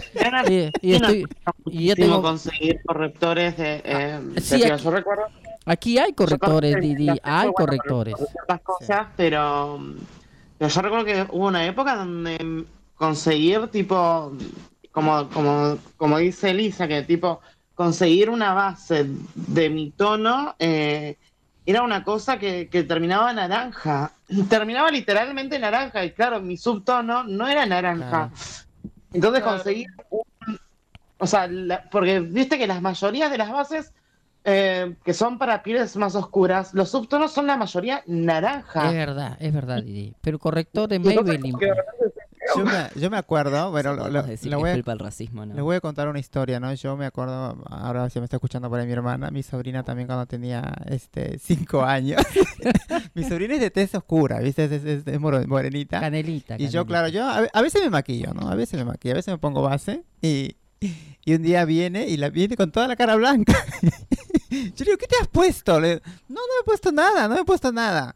Ella pensó que se había maquillado con el maquillaje que yo y tenía toda la cara blanca del maquillaje. Ella es morena, ¿viste? Y, y se- pensaba que no se le notaba. Y la verdad que fue, fue un mate de risa. Pero este, sí, la verdad que es difícil de, de conseguir el tono de, de piel. He visto también muchas mujeres que parecen mimo también en la calle. A mí no me mires, ¿sabes? A mí ni- Y perdón, Didi, que te haya interrumpido, disculpa, corazón. ¿Y que encontraste el color de la piel del, del de, bueno, la base? Yo actualmente, tipo, tengo- tuve que cambiar. eh, tono de sí, piel. pero aún así no encuentro mi nada. O sea, literalmente yo, yo aprendí que tengo que llevar la base hasta un poco más. Me, me, me- No, me lo- tengo que. me- Lo peor es que no lo puedes probar la base. todo. No lo puedes probar. ¿Cómo que no lo puedes probar? No, no puedes Y aparte también no, no está mal hecho cuando tenés que hacer Ah. para, para chequear, te lo chequean con el brazo y, y Claro. tu brazo, No, tipo, No, no, no es el mismo tono. En el cuello. Ah, en el cuello. Exactamente. Sí, en el cuello se prueba. Pero también aparte hay, es verdad, hay un peso muy, eh, no político, porque iba a decir político, eh, un peso muy interracial, porque yo recuerdo cuando yo era chica, tipo, una de mis cosas que, que- que más quería era volverme blanca. O Ajá. sea, ¿por qué? Porque, primero y principal, porque la discriminación, Sí. eh, y aparte de eso, también el hecho de que la gente te, te- te ve raro, y es como, pero pará, tipo, es mi piel. Y, mm, y no fue hasta que ahora de adulta, tipo, que abracé más mis raíces afroamericanas que antes. Pero antes, eh, yo una vez, mi mamá me dice que me contaba que una vez me puse a llorar de por qué no podía ser blanca. Y, lamentablemente cuando el mundo es cruel. El mundo es cruel. He visto muchos videos también en YouTube de, de, de gente, de sí, niñas, de niñas negritas que lloran, que Sí. quieren ser blancas. ¿Viste? Es, es terrible, pero la gente es mala. Hay No. gente. Yo me río porque tenía amigas que la cara estaba linda, ¿no? Y el cuello bien negro, o sea, la piel natural. Se echaba una base que a, a algunas les, le, bueno, por ejemplo, le ligaba, pero a otras negro el cuello. Digo, se maquillate el cuello, la parte del pecho del cuello, porque se te ve más oscura. Y dije, no, ¿te parece? Me quemé. La cara de un color, el cuello de otro color. La piel natural, pues. Eso cuando quieren, o sea, aparentar un colorcito más claro. Y algunos, viste que, ¿has visto los videos, Didi? Que ahora todos los videos de maquillaje son de, de fantasía. Se pueden tener de contacto hasta, hasta rojos, qué bárbaro. Me he Ah, visto. eso sí me gusta. Eso es, es lindo, No, pero. a- a- he visto que ponen, se le ponen echan máscara can- también. cantidad de maquillaje, se echan que quedan así, no pueden ni reírse, pero ponen lente de contacto, Sí. se ponen la peluca. Una mujer negra se pone bl- casi blanca y los ojos en, la, en la televisión, no imagínate los maquillajes no, que no, no, usan yo- en la televisión. la Mirta. Legrand. Mirta Legrand, el maquillaje que se pone. Bueno, pero Mirta Legrand es una persona que es muy grande, me refiero a las personas Claro, más pero imagínate jóvenes. sin maquillaje, porque yo lo he visto sin maquillaje, el maquillaje cómo te transforma, igual que Susana Jiménez también, se lo he visto sin Sí, el maquillaje. y- maquillaje y las operaciones y un montón de cosas. Claro, no, pero ella yo le he visto a, a Susana Jiménez, Ah, se puede operar el cuello. Claro, En las manos, sobre todo. en el cuello se ve todo, todo. Más, el cuello puede disimular un poco, ¿por qué? Porque te lo jalan el cuello para adelante, por donde está la barbilla. Ay, qué impresión. y, y las manos, sí no se, ahí sí, no te, ahí sí se te ve toda chicharrada. Las uñas, bueno, se puede esculpir. Lo- Bueno, a ver para la entrevistada, ¿cuál qué es lo más difícil del, del ah, ah, maquillaje? claro, eso es verdad. Disculpa, sí, continúa. Del maquillaje, lo más difícil. Mm, el tema es que la base eh, Claro. tiene que estar para el tipo de piel que tiene la persona y el color. ¿Cuántos números de base tienes? No, ahora tengo eh, muy chico el, el maletín porque hay, hay cosas que, que ya se vencieron, Claro. pero tenía alrededor de cinco bases que, que iba mezclando, entonces no tenía que tener todos los tonos, sino que podía ir mezclando, pero o sea, el tono más oscuro que, había conseguido no, no podía maquillar a una persona muy marrón, digamos. Ah, ¿se pueden mezclar dos bases para sacar un tono? Eh, sí, Ah, en mira. general eh, podés eh, mezclar de dos consistencias diferentes, pero eh, para mí ha sido más fácil de entre la misma marca eh, y la misma consistencia mezclar esa, esos dos tipos de base. Claro. Y las uñas, eh, también necesitas un montón de implementos porque me Sí. imagino que la gente habrá visto así como estaban diciendo las chicas, tipo que está de moda, pero dicen, ah, eso debe ser fácil de hacer, no debo Claro. necesitar tantas cosas y, y no, es, es difícil.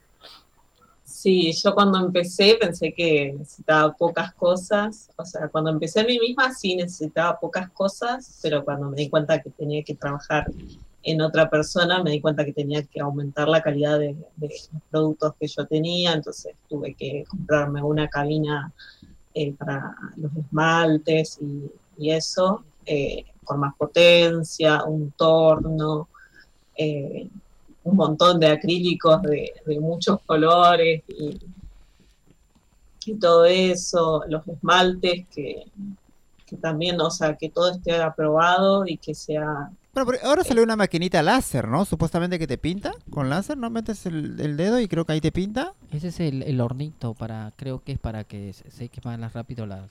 la cabina. Ajá, la cabina, la claro, lo- pinza.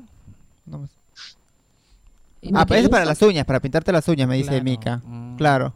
Y te lo pones Ah, al- es aire. Ah, es, el hornito. ah, es aire, eso dice. O sea que te pintas y ahí se te, se Sí, te como enfría. un hornito como. Bueno, No, yo hago esmaltado semipermanente arriba de las uñas esculpidas y se seca con la lámpara LED, digamos.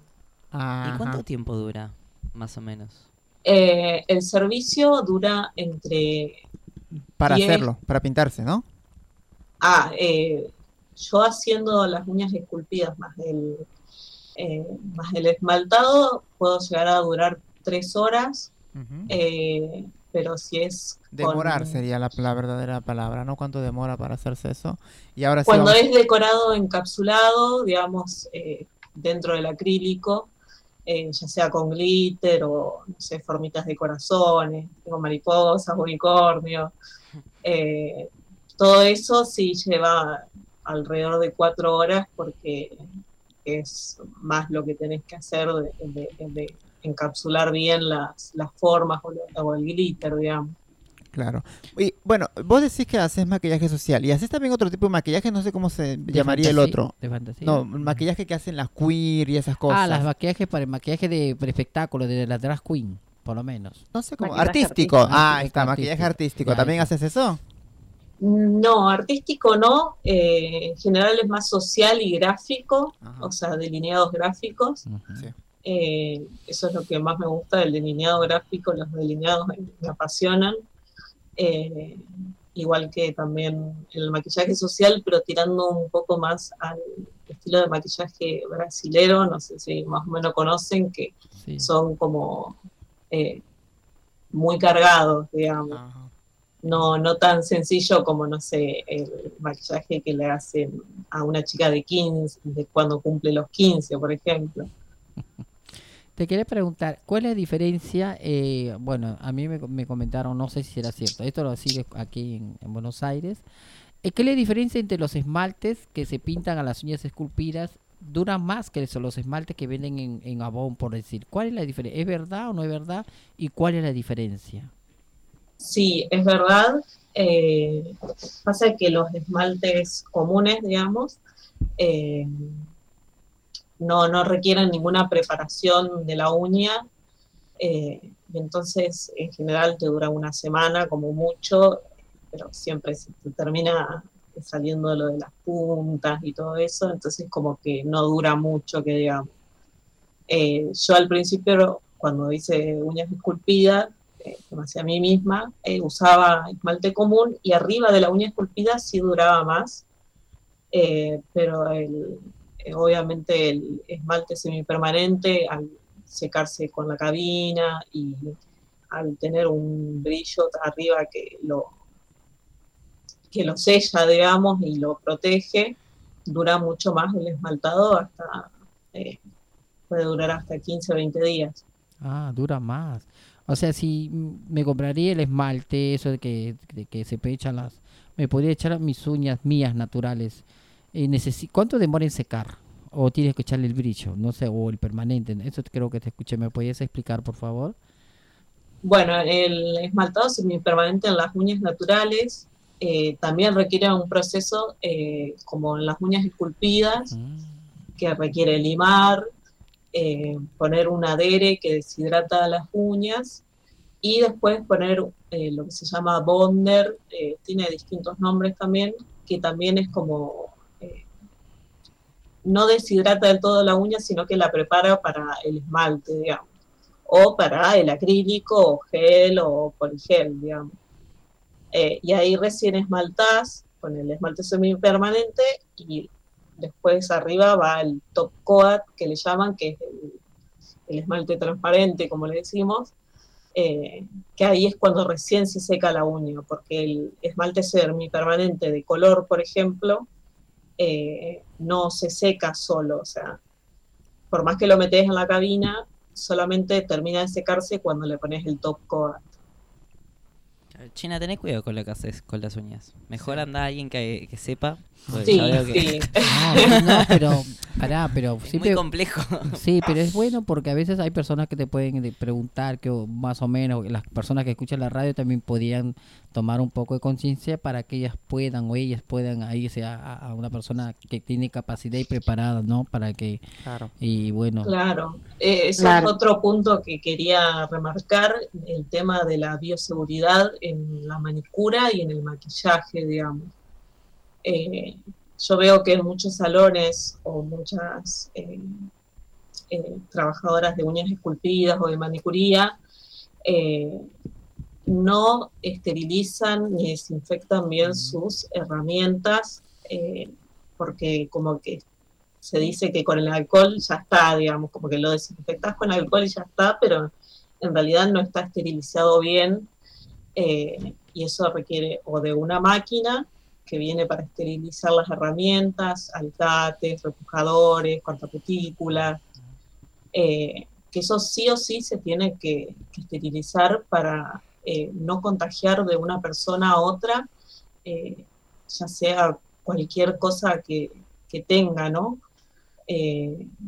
Porque uno no puede estar preguntando si tiene alguna enfermedad Claro. o algo así, o sea, creo que es muy desubicado, digamos, y yo creo que a todas las clientas, clientes o, cli- o clientes, eh, se les tiene que tratar de la, de la misma manera y uno tiene que tener las herramientas bien esterilizadas y dar eh, un servicio eh, seguro, digamos, sabiendo que no vas a contagiar a nadie de nada, ni de hongos, ni de, ni de nada, digamos.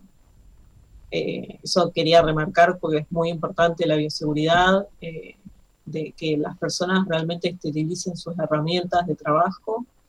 Eh, también pasa en el maquillaje, utilizar los labiales, la sombra, el rímel también, muy importante, sobre todo los ojos. Bueno, muy buenas algo- es recomendaciones. Yo jamás lo pensé. Es que sí, porque estamos re- acostumbrados a sí. maquillarnos nosotros y, Y- nunca pensamos que de una persona a otra por ahí tipo, tenés algo. Por eso no hay que compartir tampoco. No sé si a alguien le habrá pasado, tipo a mucha gente le habrá pasado. A mí me pasó compartir labial, compartir rímel y de repente tener una reacción alérgica y no saber por qué. Ay, qué bajón. Sí. Claro, la conjuntivitis por, con- por convertir el rímel o el delineador. Ay, yo quisiera deshacerme de eso, pero siempre termino compartiendo, tipo, me dice, ¿tenés un rime? ¿Tenés delineador? Y yo tipo, toma. y está No, no tengo. Ay, no se comparten esas cosas. Perdón. Claro. Igual no sé, yo, yo aprendí a no compartir porque nunca me devolvieron las cosas, pero bueno. Yo igual tengo una pregunta, tipo, porque me gusta el chismecito. Yo quisiera saber si alguna vez tuviste algún problema con algún cliente por... Viste que a veces hay clientes que vos decís, no me puede, no me puede estar pasando esto a mí, de que me estén fastidiando de esta forma o que me quieran, eh, perdón por la palabra, cagar de esta forma. Eh, no, por ahora he tenido experiencias buenas dentro de todo. Eh, lo que sí tenía una amiga que, que yo le hacía las uñas y a la semana me decía que se las arrancaba y yo decía, no, no podés hacer eso, o sea, porque dañás la uña y dañás, eh, la uña tarda en sanar seis meses.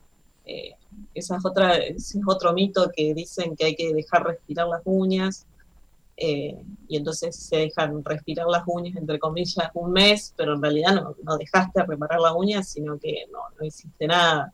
O sea, te, te removiste el, el servicio eh, eh, para nada, digamos, porque en ese mes no se, no se terminó de recuperar la uña si es que estaba dañada.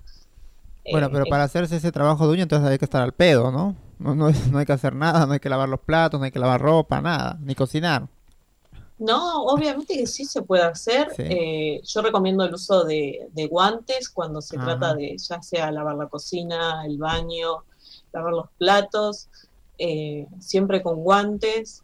Eh, algo que reconozco que yo a veces también hago es eh, las uñas contra la mesa, viste que haces golpecitos para que suenen.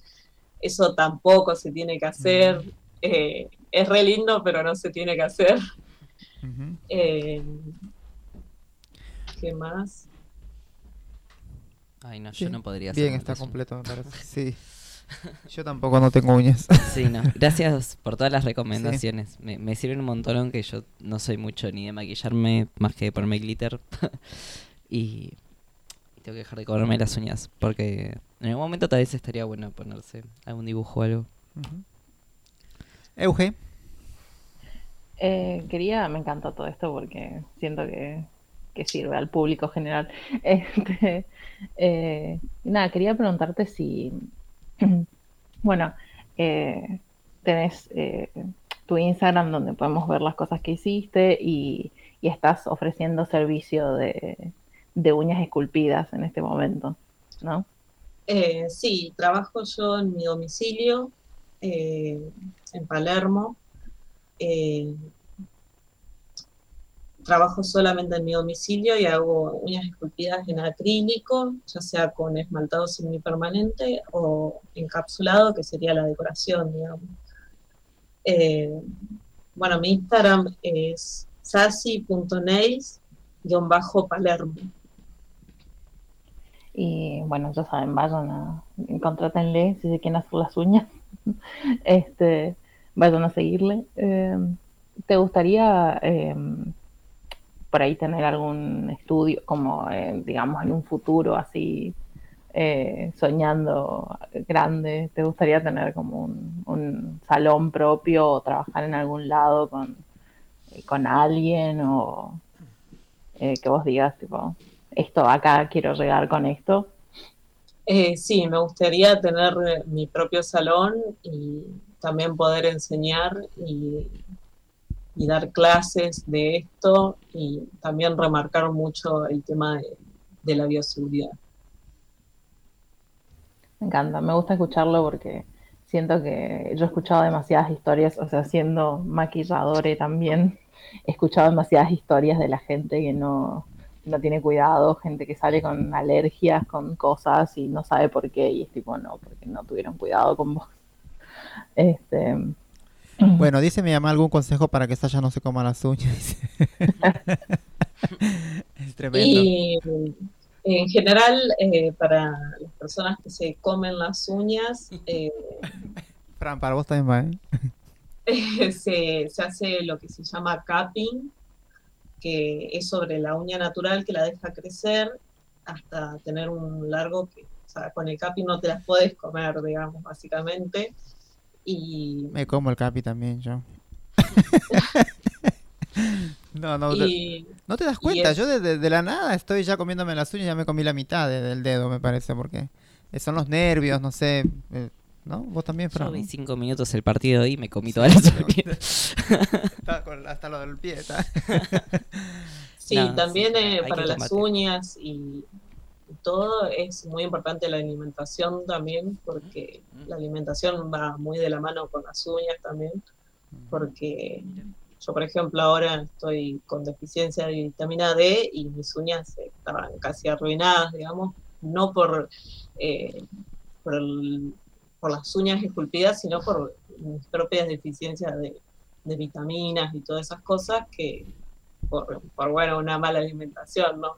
Entonces quiero remarcar que también es muy importante que a veces no es solamente el servicio, sino también eh, la alimentación y el cuidado de uno. Gracias. Qué lindo, eso es muy importante. Eh, siento que no, que por ahí no lo escuchamos tanto tampoco, como que queremos una solución mágica y capaz no estamos bien de salud nosotros, entonces nunca va a quedar eh, perfecto. Claro, por- eh, también hay algunos eh, de servicios de uñas esculpidas que el, o sea, lo que dura el servicio es menor en casos de diabetes, en casos de hiper o hipotiroidismo. Es como que tienden más a, desprender la uña más fácilmente que, que otra persona que capaz no tiene, digamos, eh, ningún problema de salud. Qué interesante todo. Apre- siento que aprendí un montón. No sé ustedes. Sí, sí, Sí, es- sí, la verdad. A mí me sorprendió mucho y la verdad que la verdad que hay cosas que bueno yo a mi edad aprendí mucho la verdad y, y como Fran también se sorprendió y, y te digo de verdad que es muy bueno gratificante escuchar de una prof- bueno al menos yo te tomo como, prof- como profesional porque eh, me quedé sorprendida por la que también no solamente las uñas el pelo el, el, la- el rostro la piel es por parte de vitaminas yo creo que quizás te tienes razón, porque a veces, a veces uno dice, bueno, estoy, mira, me salió una manchita, mira, me, ay, mira, me salió, me pinté mal, seguro, o de repente fue el corrector o la base o, la, sombra, pero no, es, de la verdad, Sasha, es por las vitaminas, no por lo que comemos, no es comida, sino hay que tomar, no sé, vitaminas, frutas, qué sé yo. Y sí, a veces recurrir, eh, recurrir a un nutricionista cuando eh, uno sabe que, que su alimentación no está del todo bien, digamos. Bueno, em, Bueno. Ah, Fran, perdón, ¿querés hacer una pregunta? em, no, quería ir despidiendo a la invitada porque todavía nos queda el tema de Qatar de Didi. Eh, no sé, Euge, si querías decir algo más, si quieres despedir. vos. Eh, no, sí, bueno, eh, yo estaba por hacer lo mismo, así que, Ah, porque bueno. sé que estamos, que si no acá me, me echan si me, me extiendo demasiado. Este, me cagan a pedos. Este, nada, Te te vamos quería- a despedir. Ar. Eh, nada, te quería agradecer por venir, compartir con nosotros eh, estas cosas. eh, y como siempre les digo a todos, si algún día eh, sale ese salón, sale un nuevo proyecto y querés decir a chiques, quiero venir a la radio y contar esto que estoy haciendo, el espacio siempre está. Eh, pero nada, espero que la hayas pasado bien. espero que. Sí, muchas gracias por, por invitarme y por dejarme compartirle tantas cosas. eh, y también educar un poco, ¿no? A que, eh, que todos los que nos hagamos, ya sea maquillaje o uñas, eh, tengamos en cuenta la seguridad, eh, sobre todo. Gracias y muchos éxitos. Muchas, Muchas gracias. gracias. Los saludo. Buena Vamos. semana. buena semana. Igualmente, nos vemos. Vamos con música, Mika, y regresamos.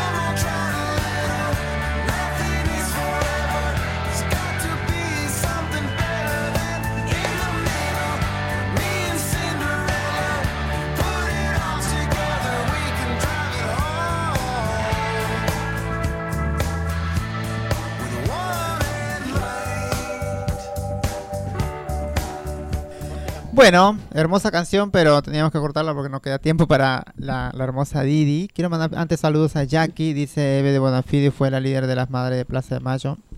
Ella tuvo dos hijos desaparecidos, sí, sí lo comentamos. Saludos a todos y todas, dice, muy buena la música.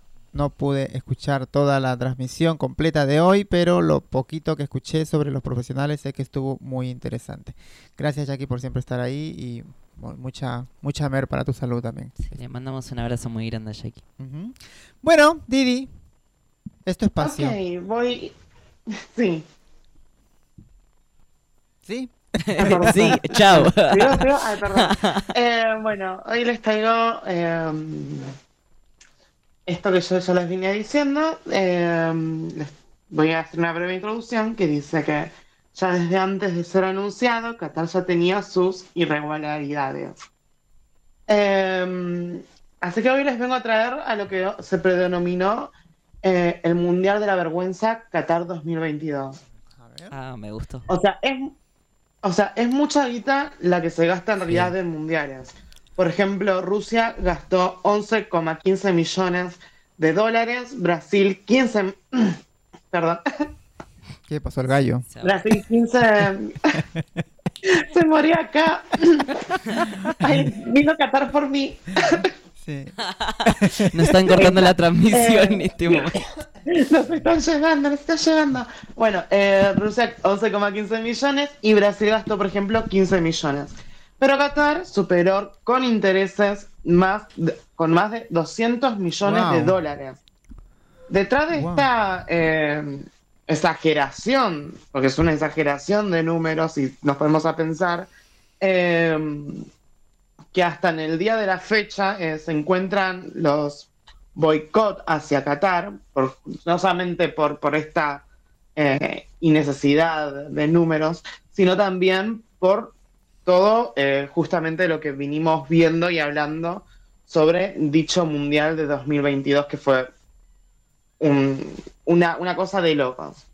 Eh, dentro de todo esto tenemos eh, corrupción institucional, leyes laborales precarias y leyes de derechos humanos faltantes.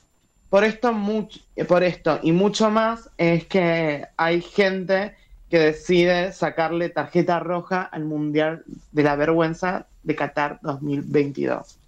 Em, bueno, eh, un poco infame el tema. Y acá entramos en lo que es el Qatar Gate, que es, o sea, no gay, sino gate, eh, con T, eh, que es el caso de Qatar, que dio orígenes el 29 de diciembre del 2013, cuando la revista francesa France Football publicó un reportaje de investigación de más de 15 páginas de los eh, periodistas Philip Oaclair y Eric Champler sobre las irregularidades cometidas por la FIFA en el momento de nombrar a Qatar como el organizador de la Copa Mundial de Fútbol 2022.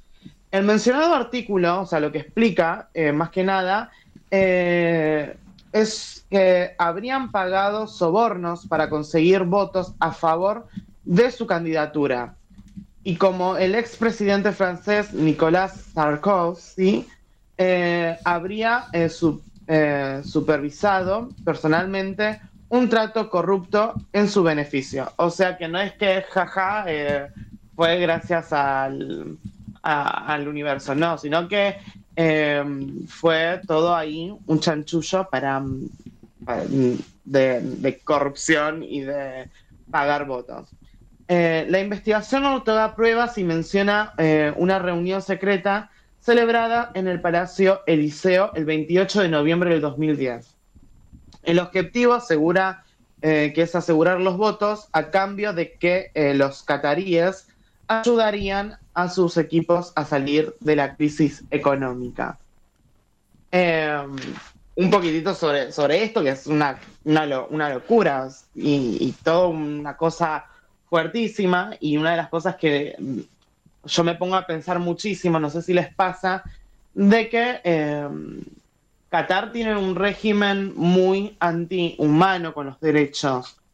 Y mm, nosotros, eh, Argentina, al haber estado en el 78, haber tenido un mundial en el 78, justamente en nuestro país, en donde mm, eh, se toca el tema de, los desaparecidos y las Malvinas.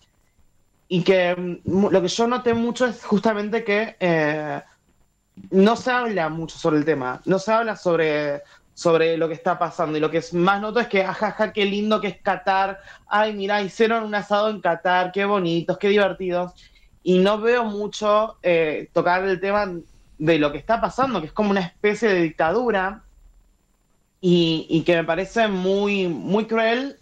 Más que nada, de otros países, pues vaya y pase, pero como el nuestro, tipo que hemos tenido ya, eh, mientras que la gente gritaba gol, desaparecían personas, tipo, me parece como una cosa media, media rara, ¿viste? Como media como que no, no me la termino de digerir. Y acá eh, podemos entrar en el tema de los empleados.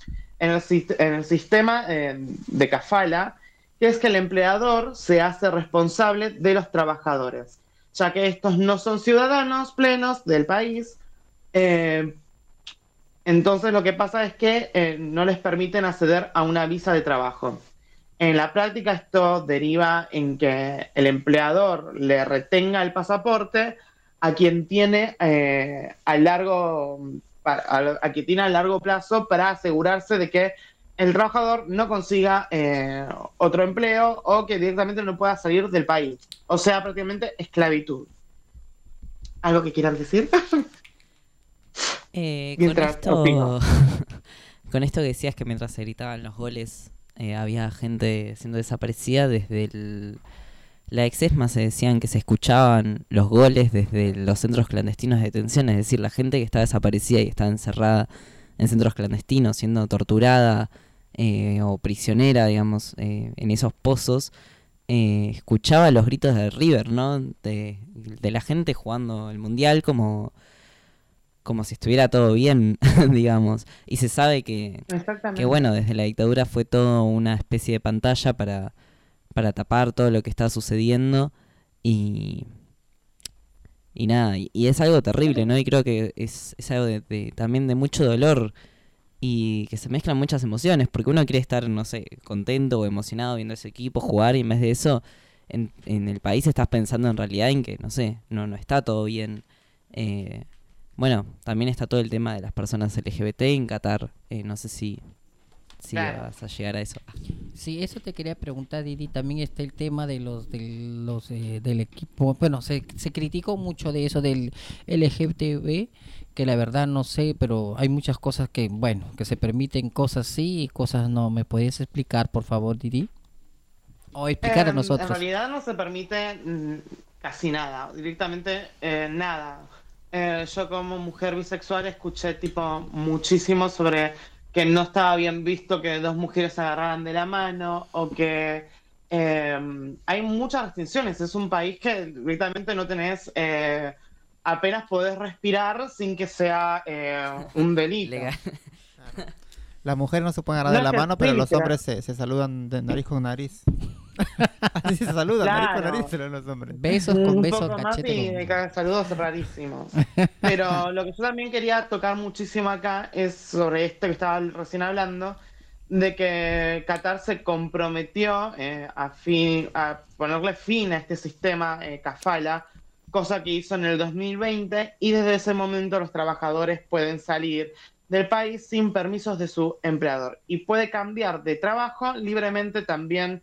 Eh, también se estableció eh, salarios mínimos de 275 dólares mensuales, o sea, nada.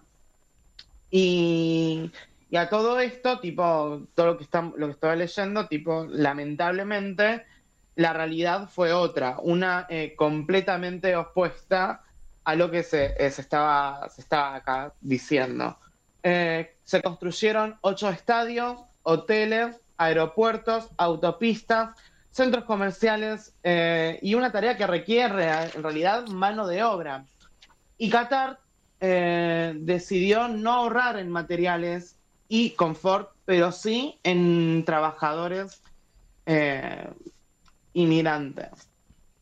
¿Qué pasa? En el 2010, como cuando ya sabemos que pasó esto, aparte en Qatar vivían 1.7 millones de personas, hoy en día son casi 3 millones de los cuales de esos 3 millones solo el 10% es local y el resto son inmigrantes, que fueron seducidos con la promesa de un trabajo y techo y comida y, resulta con, y que los resultados fueron nefastos.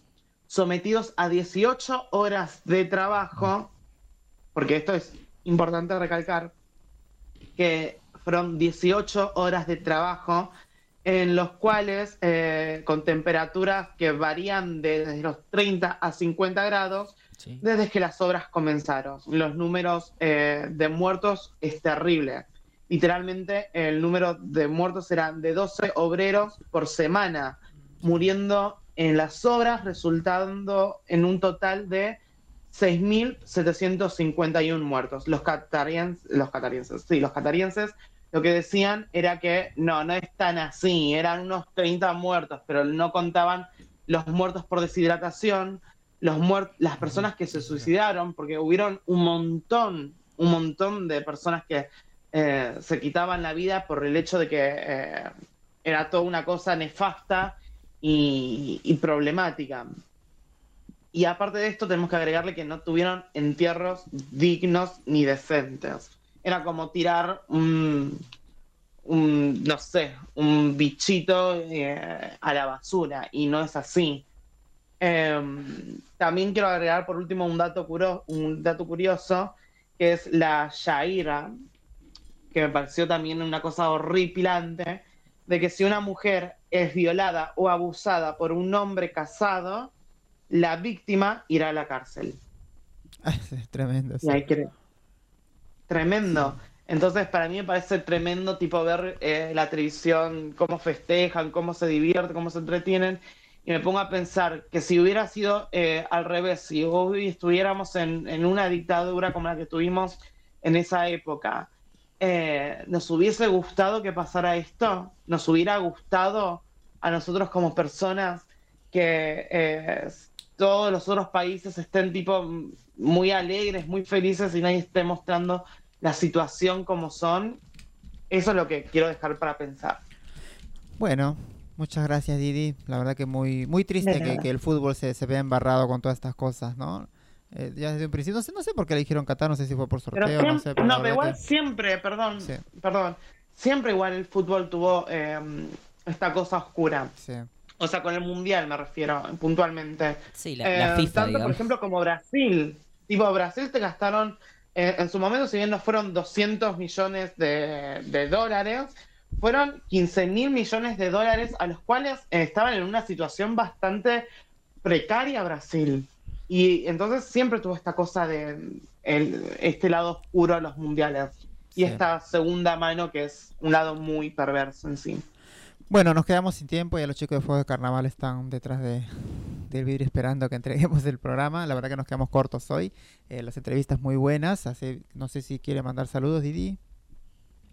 Em, sí, quiero mandar saludos a, a las personitas que nos escucharon, eh, a mis amigos, em, y nada, también a los chicos de Psycho Secos, que la verdad que los estoy Sí. escuchando hoy y estoy estuvieron hablando de justamente de esto, yo dije, Del "Ay, mundial, sí. vengo a traer algo similar. Bien. ¿China? Bueno, saludos como siempre a mis compañeras promotoras y Ricón de Luz y sobre todo que hicimos un buen trabajo el día sábado, que me, me esforcé mucho y saludos también a Gilda, a Violeta y a Mita también y las compañeras que prácticamente de, de cocina que nos apoyaron, de San Cristóbal, de Congreso y la Juventud que la verdad salió muy bonito.